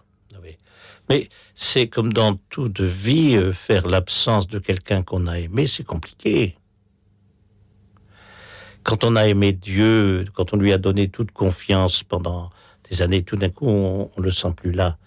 C'est un peu comme l'être aimé que qu'on a beaucoup accompagné, avec qui on a vécu, puis tout d'un coup, il disparaît. Qu'est-ce qui reste?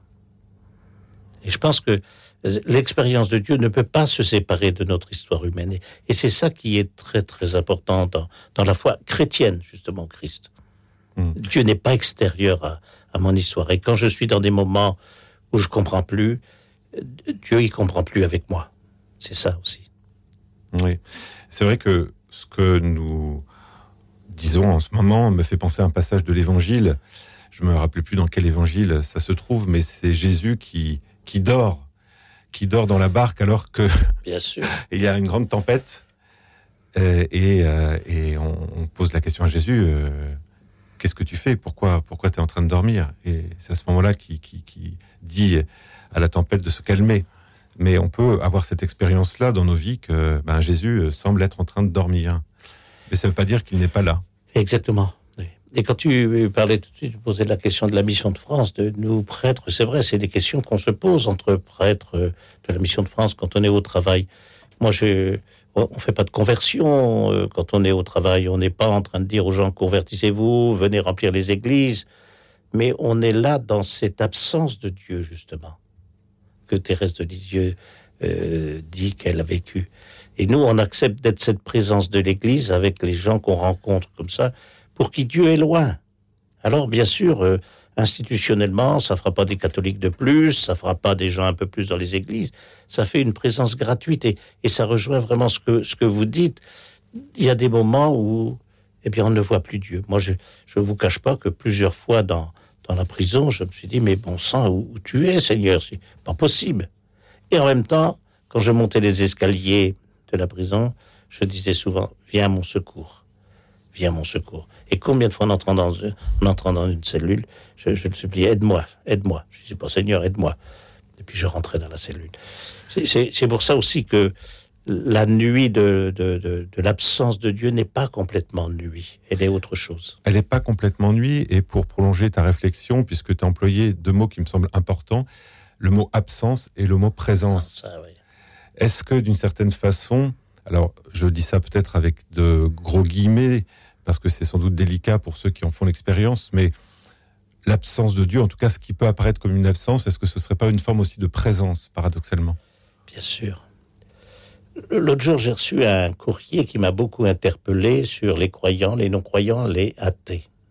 Et ce courrier, qui est un gars qui est en prison, qui m'a envoyé, il me dit les athées, ça n'existe pas. C'est des croyants qui ne savent pas dire s'ils croient ou s'ils croient pas. Voilà. Mais ils sont quelque chose. Ça m'a fait beaucoup réfléchir, ce- ces, ces mots qu'il m'a mis. hein. Et donc, euh, mais souvent on vit des situations comme ça dans nos vies. Alors d'ailleurs, dans, dans des récits euh, que tu as pu euh, écrire, tu parles justement dans ton expérience de la prison d'une présence de Dieu. C'est ça qui peut être euh, paradoxal parce que je sais plus en quel terme tu le dis, mais tu dis d'une certaine façon, je n'ai jamais autant rencontré Dieu qu'en prison. Ah, mais bien sûr. Pour quelle raison? Parce qu'il il, il se manifeste d'une façon inattendue. Il n'est plus ce que moi je veux. Il est, il est le tout autre. Il est celui qui vient du- du- d'une façon inattendue et à des moments inattendus. Je, je m'appellerai toujours ce jeune qui, qui était venu parce qu'il avait tué un copain euh, en rentrant de, boîte. Il avait, ils avaient fumé, ils étaient drogués, l'alcool, et ce jeune était mort. Et bien sûr, euh, ce, jeune est venu en prison pas très longtemps, mais enfin il est venu le temps que les affaires se règlent et, il était malheureux, et, il savait pas euh, où, il en était. et le, soir, j'essayais de le, rassurer. Je lui disais mais non, ça va s'arranger, il faut, faut accepter le temps. Le, le juge va t'appeler, il y aura l'avocat, puis tu sais bon. Puis je suis parti un peu inquiet, en me disant est-ce que demain comment il sera? Et le lendemain, j'arrive dans sa cellule, il était debout face à la fenêtre. Et la première chose qu'il me dit, Monsieur Henri, est-ce que tu crois en Dieu, toi? Ah, je n'avais pas parlé de Dieu du tout la veille. Je n'avais rien parlé de tout ça. J'avais simplement essayé de comprendre avec lui euh, ce qui était arrivé. Et je lui dis, euh, j'aurais pu dire, tu vas demander à Monsieur l'aumônier. Je lui dis je, lui lui dis oui, je crois en Dieu. Sinon, je, crois que je ne serai pas avec toi aujourd'hui. Et ça faisait déjà plus de 20 ans que j'étais déjà dans la prison. Et puis après, on continue parce que euh, je lui donne le programme de, de ses journées. Et à un moment de temps, il me dit, mais comment on trouve Dieu? Ah. Alors je dis, ben, on trouve Dieu en lisant les livres. Il y en a qui lisent la Bible, le Coran, la Torah. Euh, on, lit les philosophes, les théologiens.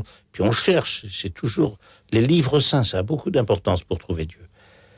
Et puis en même temps, je, je dis, et puis il y a la prière. Ah bon? Il me regarde avec des yeux. Puis il revient à la charge un moment après. Il me dit, mais toi, monsieur Henri, tu lis les livres et tu fais la prière bah, Je dis, écoute, si je viens de te dire que je, je crois en Dieu, je, je lis les livres et je fais la prière, pas tous les jours, mais de temps en temps. Et au moment de partir, il, s'approche et puis il me dit, je voudrais encore te poser une question, je t'embête. Je dis, non, non, vas-y, qu'est-ce qu'il y a? Lire les livres, je comprends très bien. Mais comment tu sais que tu fais la prière? Et alors là, voyez, c'est lui qui m'a donné la réponse. J'étais un peu déconcerté. Je lui dis, écoute, quand je suis arrivé dans ta cellule tout de suite, tu étais debout et tu regardais vers le ciel. J'ai dit, chaque fois que tu lèves les yeux vers le ciel, tu fais la prière. Il m'a rien dit. Mais nous, on dit notre Père qui est aux cieux. Et je n'ai jamais reparlé de Dieu avec lui. Hmm. Et je pense que dans sa recherche, il y a eu quelque chose de mystérieux qui s'est passé là. Mais c'est étonnant ce que tu dis parce que c'est exactement la définition que donnait la petite Thérèse de la prière quand on lui demandait c'est quoi la prière? Elle répondait c'est un simple regard jeté vers le ciel. Hmm. Donc à la Oui. fois on ne dit pas grand chose en disant ça et en même temps on dit tout. Mais c'est intéressant, Antoine, que tu me dises ça, parce que ce, ce jeune, si je lui avais pas de, de Thérèse de Lisieux, il m'aurait dit c'est qui celle-là? Et c'est marrant comment toi, tu, tu, tu fais le lien avec, euh, avec Thérèse de Lisieux. Et ce... Parce que l'expérience de foi, c'est c'est toujours dans, dans, dans un échange avec d'autres qu'on commence à trouver pour soi-même un, une, une, une- un début de réponse. On n'a pas des réponses complètes, sinon ça se saurait.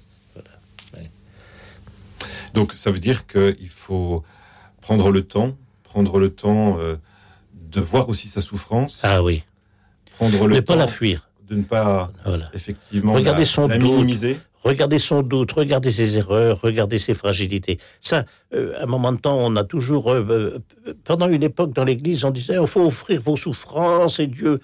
Moi, je crois pas à ça.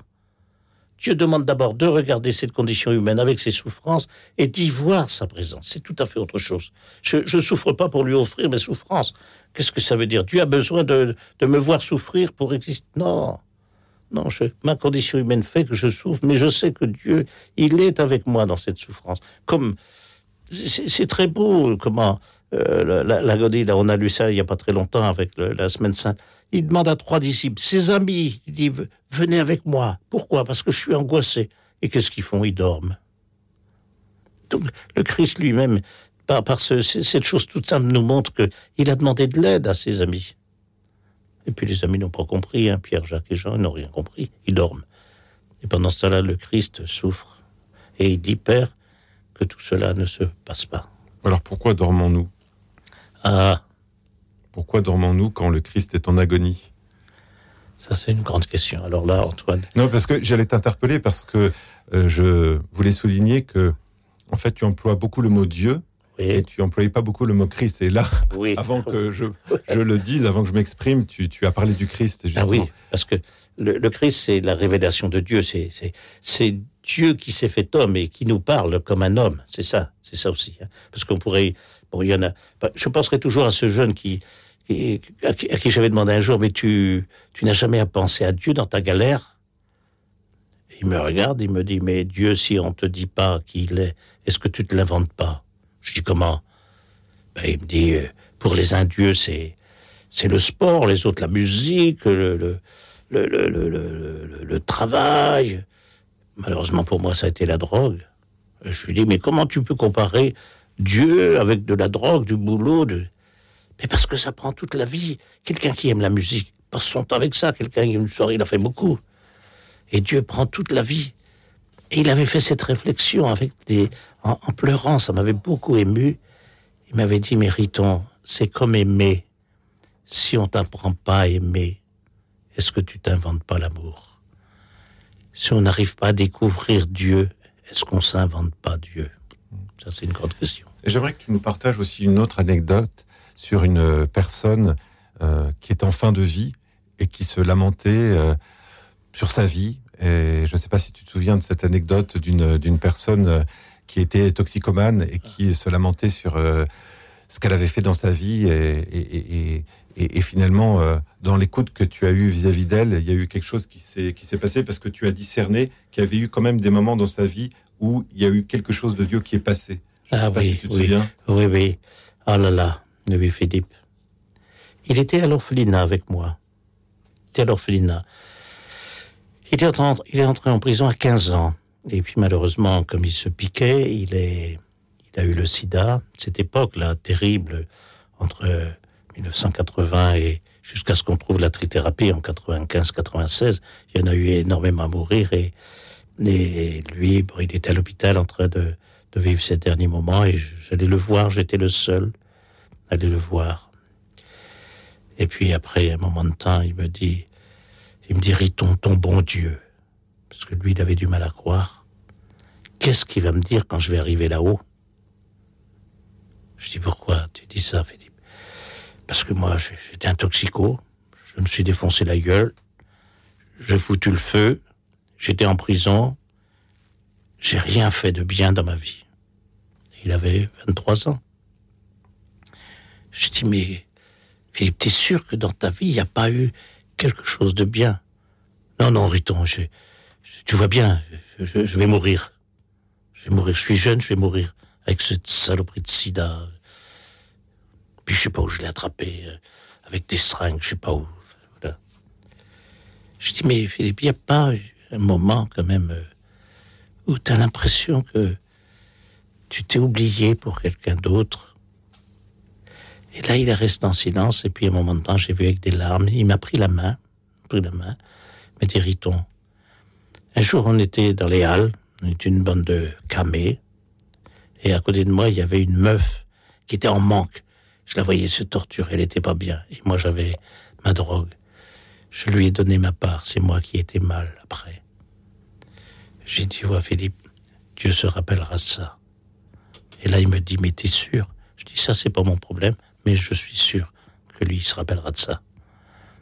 Et je lui dis, tu vois, t'as fait des choses bien dans ta vie, même si c'est partager ta merde. Une présence inattendue de Dieu. Merci pour euh, ce témoignage très fort. Euh, Riton, on reste ensemble à l'écoute euh, de cette émission. Nous sommes ensemble jusqu'à minuit. N'hésitez pas à nous envoyer vos, messages pour euh, continuer à, évoquer ce chemin de, de libération, ce chemin vers la vie, vers la sérénité, qui eh bien, est le chemin que tous nous voulons plus ou moins secrètement emprunter.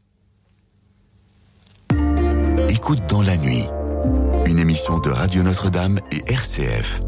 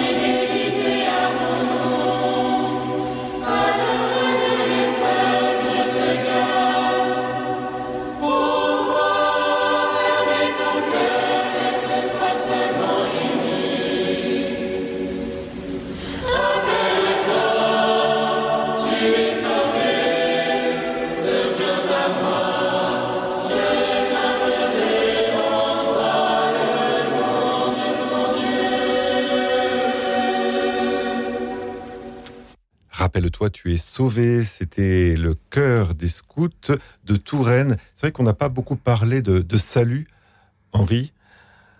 Le salut, pourtant, c'est l'autre mot de la libération. C'est un mot peut-être un peu théologique, Oh là là. mais qui est au cœur de notre foi chrétienne. Ben, ça, c'est sûr, oui. On dit que Dieu en Jésus nous sauve, et on pourrait reformuler en disant que Dieu en Jésus nous libère. Oui, exactement. Oui, oui. C'est... Mais comment il nous libère? Est-ce qu'il nous libère? Alors, je ne vais pas rentrer dans des questions théologiques, mais ça me vient à l'esprit à l'instant. Est-ce qu'il nous libère par sa mort? Est-ce qu'il nous libère par sa résurrection? On dit que la résurrection est au cœur de notre foi. C'est la victoire du Christ sur la mort. Mais comment faire nôtre cette victoire dans notre, dans notre vie, parfois complexe? Ça, ça- ça va être surprenant ce que je vais te dire, Antoine. Alors, on dit que la résurrection, c'est la euh, la plus grande fête chrétienne. Moi, je veux bien. Mais dans mon histoire, la plus grande fête chrétienne, c'est Noël. Si Dieu ne s'était pas fait homme, quel aurait été le sens de ma vie? Alors, ah, bien, sûr, après, il y a, l'acte de foi, de croire au Christ ressuscité, qui nous apporte le salut. Mais le, premier salut pour moi, c'est que Dieu soit venu me rejoindre. Pour moi, c'est ça. Et après, en me rejoignant dans ma, dans ma, dans ma- ma nature humaine, il m'entraîne. Parce que si je fais confiance avec lui, il va m'entraîner plus loin, il va m'entraîner dans sa résurrection. Je ne peux pas dissocier. C'est pour ça que c'est très personnel, ça. Pour moi, la plus grande fête chrétienne, c'est pas la résurrection. hein, c'est, je vais dire ça, il y a des, des théologiens qui vont sauter au plafond, qui vont dire Oh là là, ce prêtre est hérétique. eh ben, ils auront le droit de le penser. Je, je ne l'enseigne pas. Hein. Oui, c'est ça. Je, je dis simplement. Ça nous moi, rassure. tant, qu'on est euh, en train de parler, pour moi, dans mon cheminement, après, le, le salut vient parce que Dieu a pris ma chair. Si Dieu n'avait pas pris ma chair, le salut de Dieu, ça serait, ça serait quoi? Ça pourrait être quelque chose d'extérieur à moi. Et on retrouve cette thématique du corps Ah, dont ben ça. un de nos auditeurs nous rappelait l'importance. Mais bien sûr. Que Dieu nous sauve en Jésus-Christ par la chair, Chair. Mais bien sûr. de Jésus. Par la chair, mais bien sûr. C'est, sinon, c'est, ça, ça n'a pas, ça, ça serait un concept, la résurrection serait un concept euh, inaccessible euh, auquel, non. La résurrection m'oblige à me renvoyer à ma propre vie et faire le cheminement avec Jésus tout au long de cette vie pour, justement, pourquoi? Pour, pour ce salut, justement. C'est-à-dire que ma vie, même si elle n'est pas parfaite sur la terre, même si elle est difficile, elle, est unique pour Dieu parce qu'il il a, il a besoin de moi là-haut. Mhm. Alors, il y a beaucoup de témoignages euh, que tu nous as rappelés au cours de cette émission. Euh, c'est vrai que parfois je t'en rappelle certains, puisque tu m'as confié pas mal de choses de ta vie à l'occasion de, récits que nous avons écrits ensemble. Mais hum, j'aimerais te poser la, la simple question pour rebondir sur la thématique de la résurrection. Est-ce qu'il y a une anecdote particulière où tu t'es dit, tiens, cette personne-là a fait dans sa vie une expérience de la résurrection Euh, Il y a, il y plein de d'images et de, et, de, et de récits qui me viennent en tête, notamment de ce, de ce jeune qui vivait dans la rue et qui fabriquait des petits vélos. Ah là là, oui. Guy, Tu peux nous en dire Oui, un oui. petit peu plus sur, ce- sur cette vie de, pareil. de lui cet qui- homme euh, euh, cabossé cabossé, qui, qui, qui me disait, mais Riton, euh, quand une plante pousse de travers, t'as beau mettre un piquet, tu la feras pas redresser, parce que le pied est de travers. Mais moi, je suis comme ça. Je suis une plante euh, mal poussée, et on a beau vouloir mettre un tuteur pour me, tenir, mais, non, je, suis de travers. Et, c'est vrai ce que tu dis, Antoine, c'est bizarre, et ça, ça m'a beaucoup posé question. Il, il était à l'hôpital, en chimio, parce qu'il avait un cancer, et euh, il n'avait personne. Donc j'allais le voir, je lui apporte du linge, petit peu de, de- de- de- des oranges, on discute un peu, et puis pour le quitter, c'était le dimanche soir, je lui dis, écoute, euh, Guy, je ne viendrai pas euh, avant, mercredi soir, parce que je suis pris cette semaine. euh, j'ai- plusieurs choses, donc. Bon, d'accord, d'accord, Riton, pas de problème, mais tu viens, oui, oui. Et le lundi soir, il m'appelle en, en urgence et il me dit il faut absolument que je te voie, passe à l'hôpital, faut absolument que je te raconte quelque chose. Je dis mais qu'est-ce que ça, ça peut pas attendre? Non, non, non, faut, faut que tu passes. Bon, et comme il n'avait pas beaucoup de, beaucoup de visites ni personne, j'ai dit, allez, je vais. J'ai annulé la réunion, et puis je suis allé. Et là, il était assis dans son lit très bien, avec sa perfusion, bien. Et puis, je m'approche, il dit, voilà, bah, assieds-toi, assieds-toi. J'ai trouvé Dieu, qui me dit. Je dis, quoi? Enfin, tu, tu m'as toujours dit que Dieu, c'était pour les riches, et que de toute façon, tu n'étais pas, pas dans son livre. Parce que lui, dans sa tête, il, s'était imaginé que Dieu avait un livre où il y avait tous les noms, comme quoi euh, un enfant qui n'a pas d'éducation, qui n'a pas de grande culture, est, est assez marqué par euh, certaines images. Et il dit, je dis, mais comment tu as trouvé Dieu? Oh, il c'est simple, Riton. Ce matin, l'infirmière est venue, elle a posé le garrot, elle a nettoyé mon bras pour mettre l'aiguille et me piquer. Et avant de piquer, elle m'a regardé, m'a dit, ça va? Et à ce moment-là, dans ce regard, j'ai vu Dieu. Oh Je dis, Guy, t'es tombé amoureux. Il me dit, non, c'était une vieille. Lui, il avait 22, 23 ans, l'infirmière devait avoir une quarantaine d'années. Et là, j'ai vu à son regard que je l'avais un peu choqué. J'ai dit, mais t'es sûr que c'est Dieu? Et là, il est resté en silence. Et il m'a dit, je suis sûr que c'est Dieu. Parce que quand elle est partie, j'ai éprouvé une paix très très profonde. Et à ce moment-là, je me suis dit, que je vive ou que je meure, ce n'est pas grave. Et alors là, j'étais, j'étais assez bouleversé. Et je lui ai dit, mais là, tu fais un acte de foi. Il me dit, c'est quoi la foi? Bien, c'est dire ce que tu viens de dire. Veux-tu être baptisé? Il me regarde, il me dit, c'est quoi le baptême? Ben, J'ai dit, c'est simplement, quand on fait un acte de foi, de recevoir l'eau sur le front. Et à ce moment-là, tu deviens enfant de Dieu. Parce que tu crois en lui. Tu es un de ses enfants. Il me regarde, il me dit, si tu veux, Riton. Et là, il y avait le, la, carafe d'eau là, à côté. J'ai pris la carafe d'eau, j'ai versé sur sa tête. Je je te baptise au nom du Père, du Fils et du Saint-Esprit. Et là, il s'est mis à pleurer. On est resté très très longtemps en silence. Et après, je lui ai dit, Guy, il y a un petit problème. Ah bon? Qu'est-ce qu'il y a? Toi, tu parles beaucoup du livre de Dieu. Dans les églises, il y a toujours le registre on signe le baptême. Et là, il n'y a pas de registre. Et là, il me, il me regarde avec son sourire Il me dit, c'est pas grave, Riton, pas grave. Je dis, pourquoi c'est pas grave? Le bon Dieu, il a Internet. Il va mettre mon nom sur Internet, ça va être réglé. De toute façon, le bon Dieu, c'est lui qui a décidé quand l'Internet viendrait sur la Terre et toutes les autres choses qui vont arriver, c'est lui qui décide quand les hommes pourront s'en servir. Parce que ça existe bien avant que les hommes y pensent. En tout cas, c'est un beau témoignage, Riton, qui illustre bien la thématique de ce soir, parce que quand Guy parlait de paix, on aurait pu aussi mettre le mot libération. Et euh, c'est un beau témoignage qui se termine par un baptême qui est vraiment le, symbole aussi de, la libération, mmh. euh, puisque derrière le baptême, il y a aussi l'image de, la mer qu'ont traversé les, les, Hébreux. Hein. C'est aussi l'image du baptême, cet exode qui est aussi le signe du, salut euh, qui a été vécu par les Hébreux, qui a été vécu aussi euh, par, euh, par nous, chrétiens, à travers le, message et la Pâque de Jésus-Christ. En tout cas, j'ai été très heureux de t'accueillir dans cette émission. Riton, je le rappelle, tu es prêtre de la Mission de France. On peut lire le livre que tu as écrit avec Anne Lécu, hein, L'exorcisme au quotidien, qui a été publié aux éditions du Cerf. Et j'espère que tu reviendras à ce micro de Radio Notre-Dame ah, pour d'autres thématiques. Si, si tu m'invites, Antoine, pas de problème.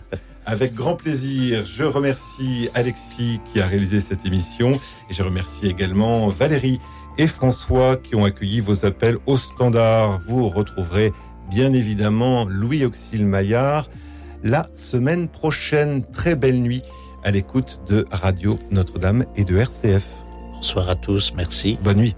Merci de votre accueil, merci. Thank you.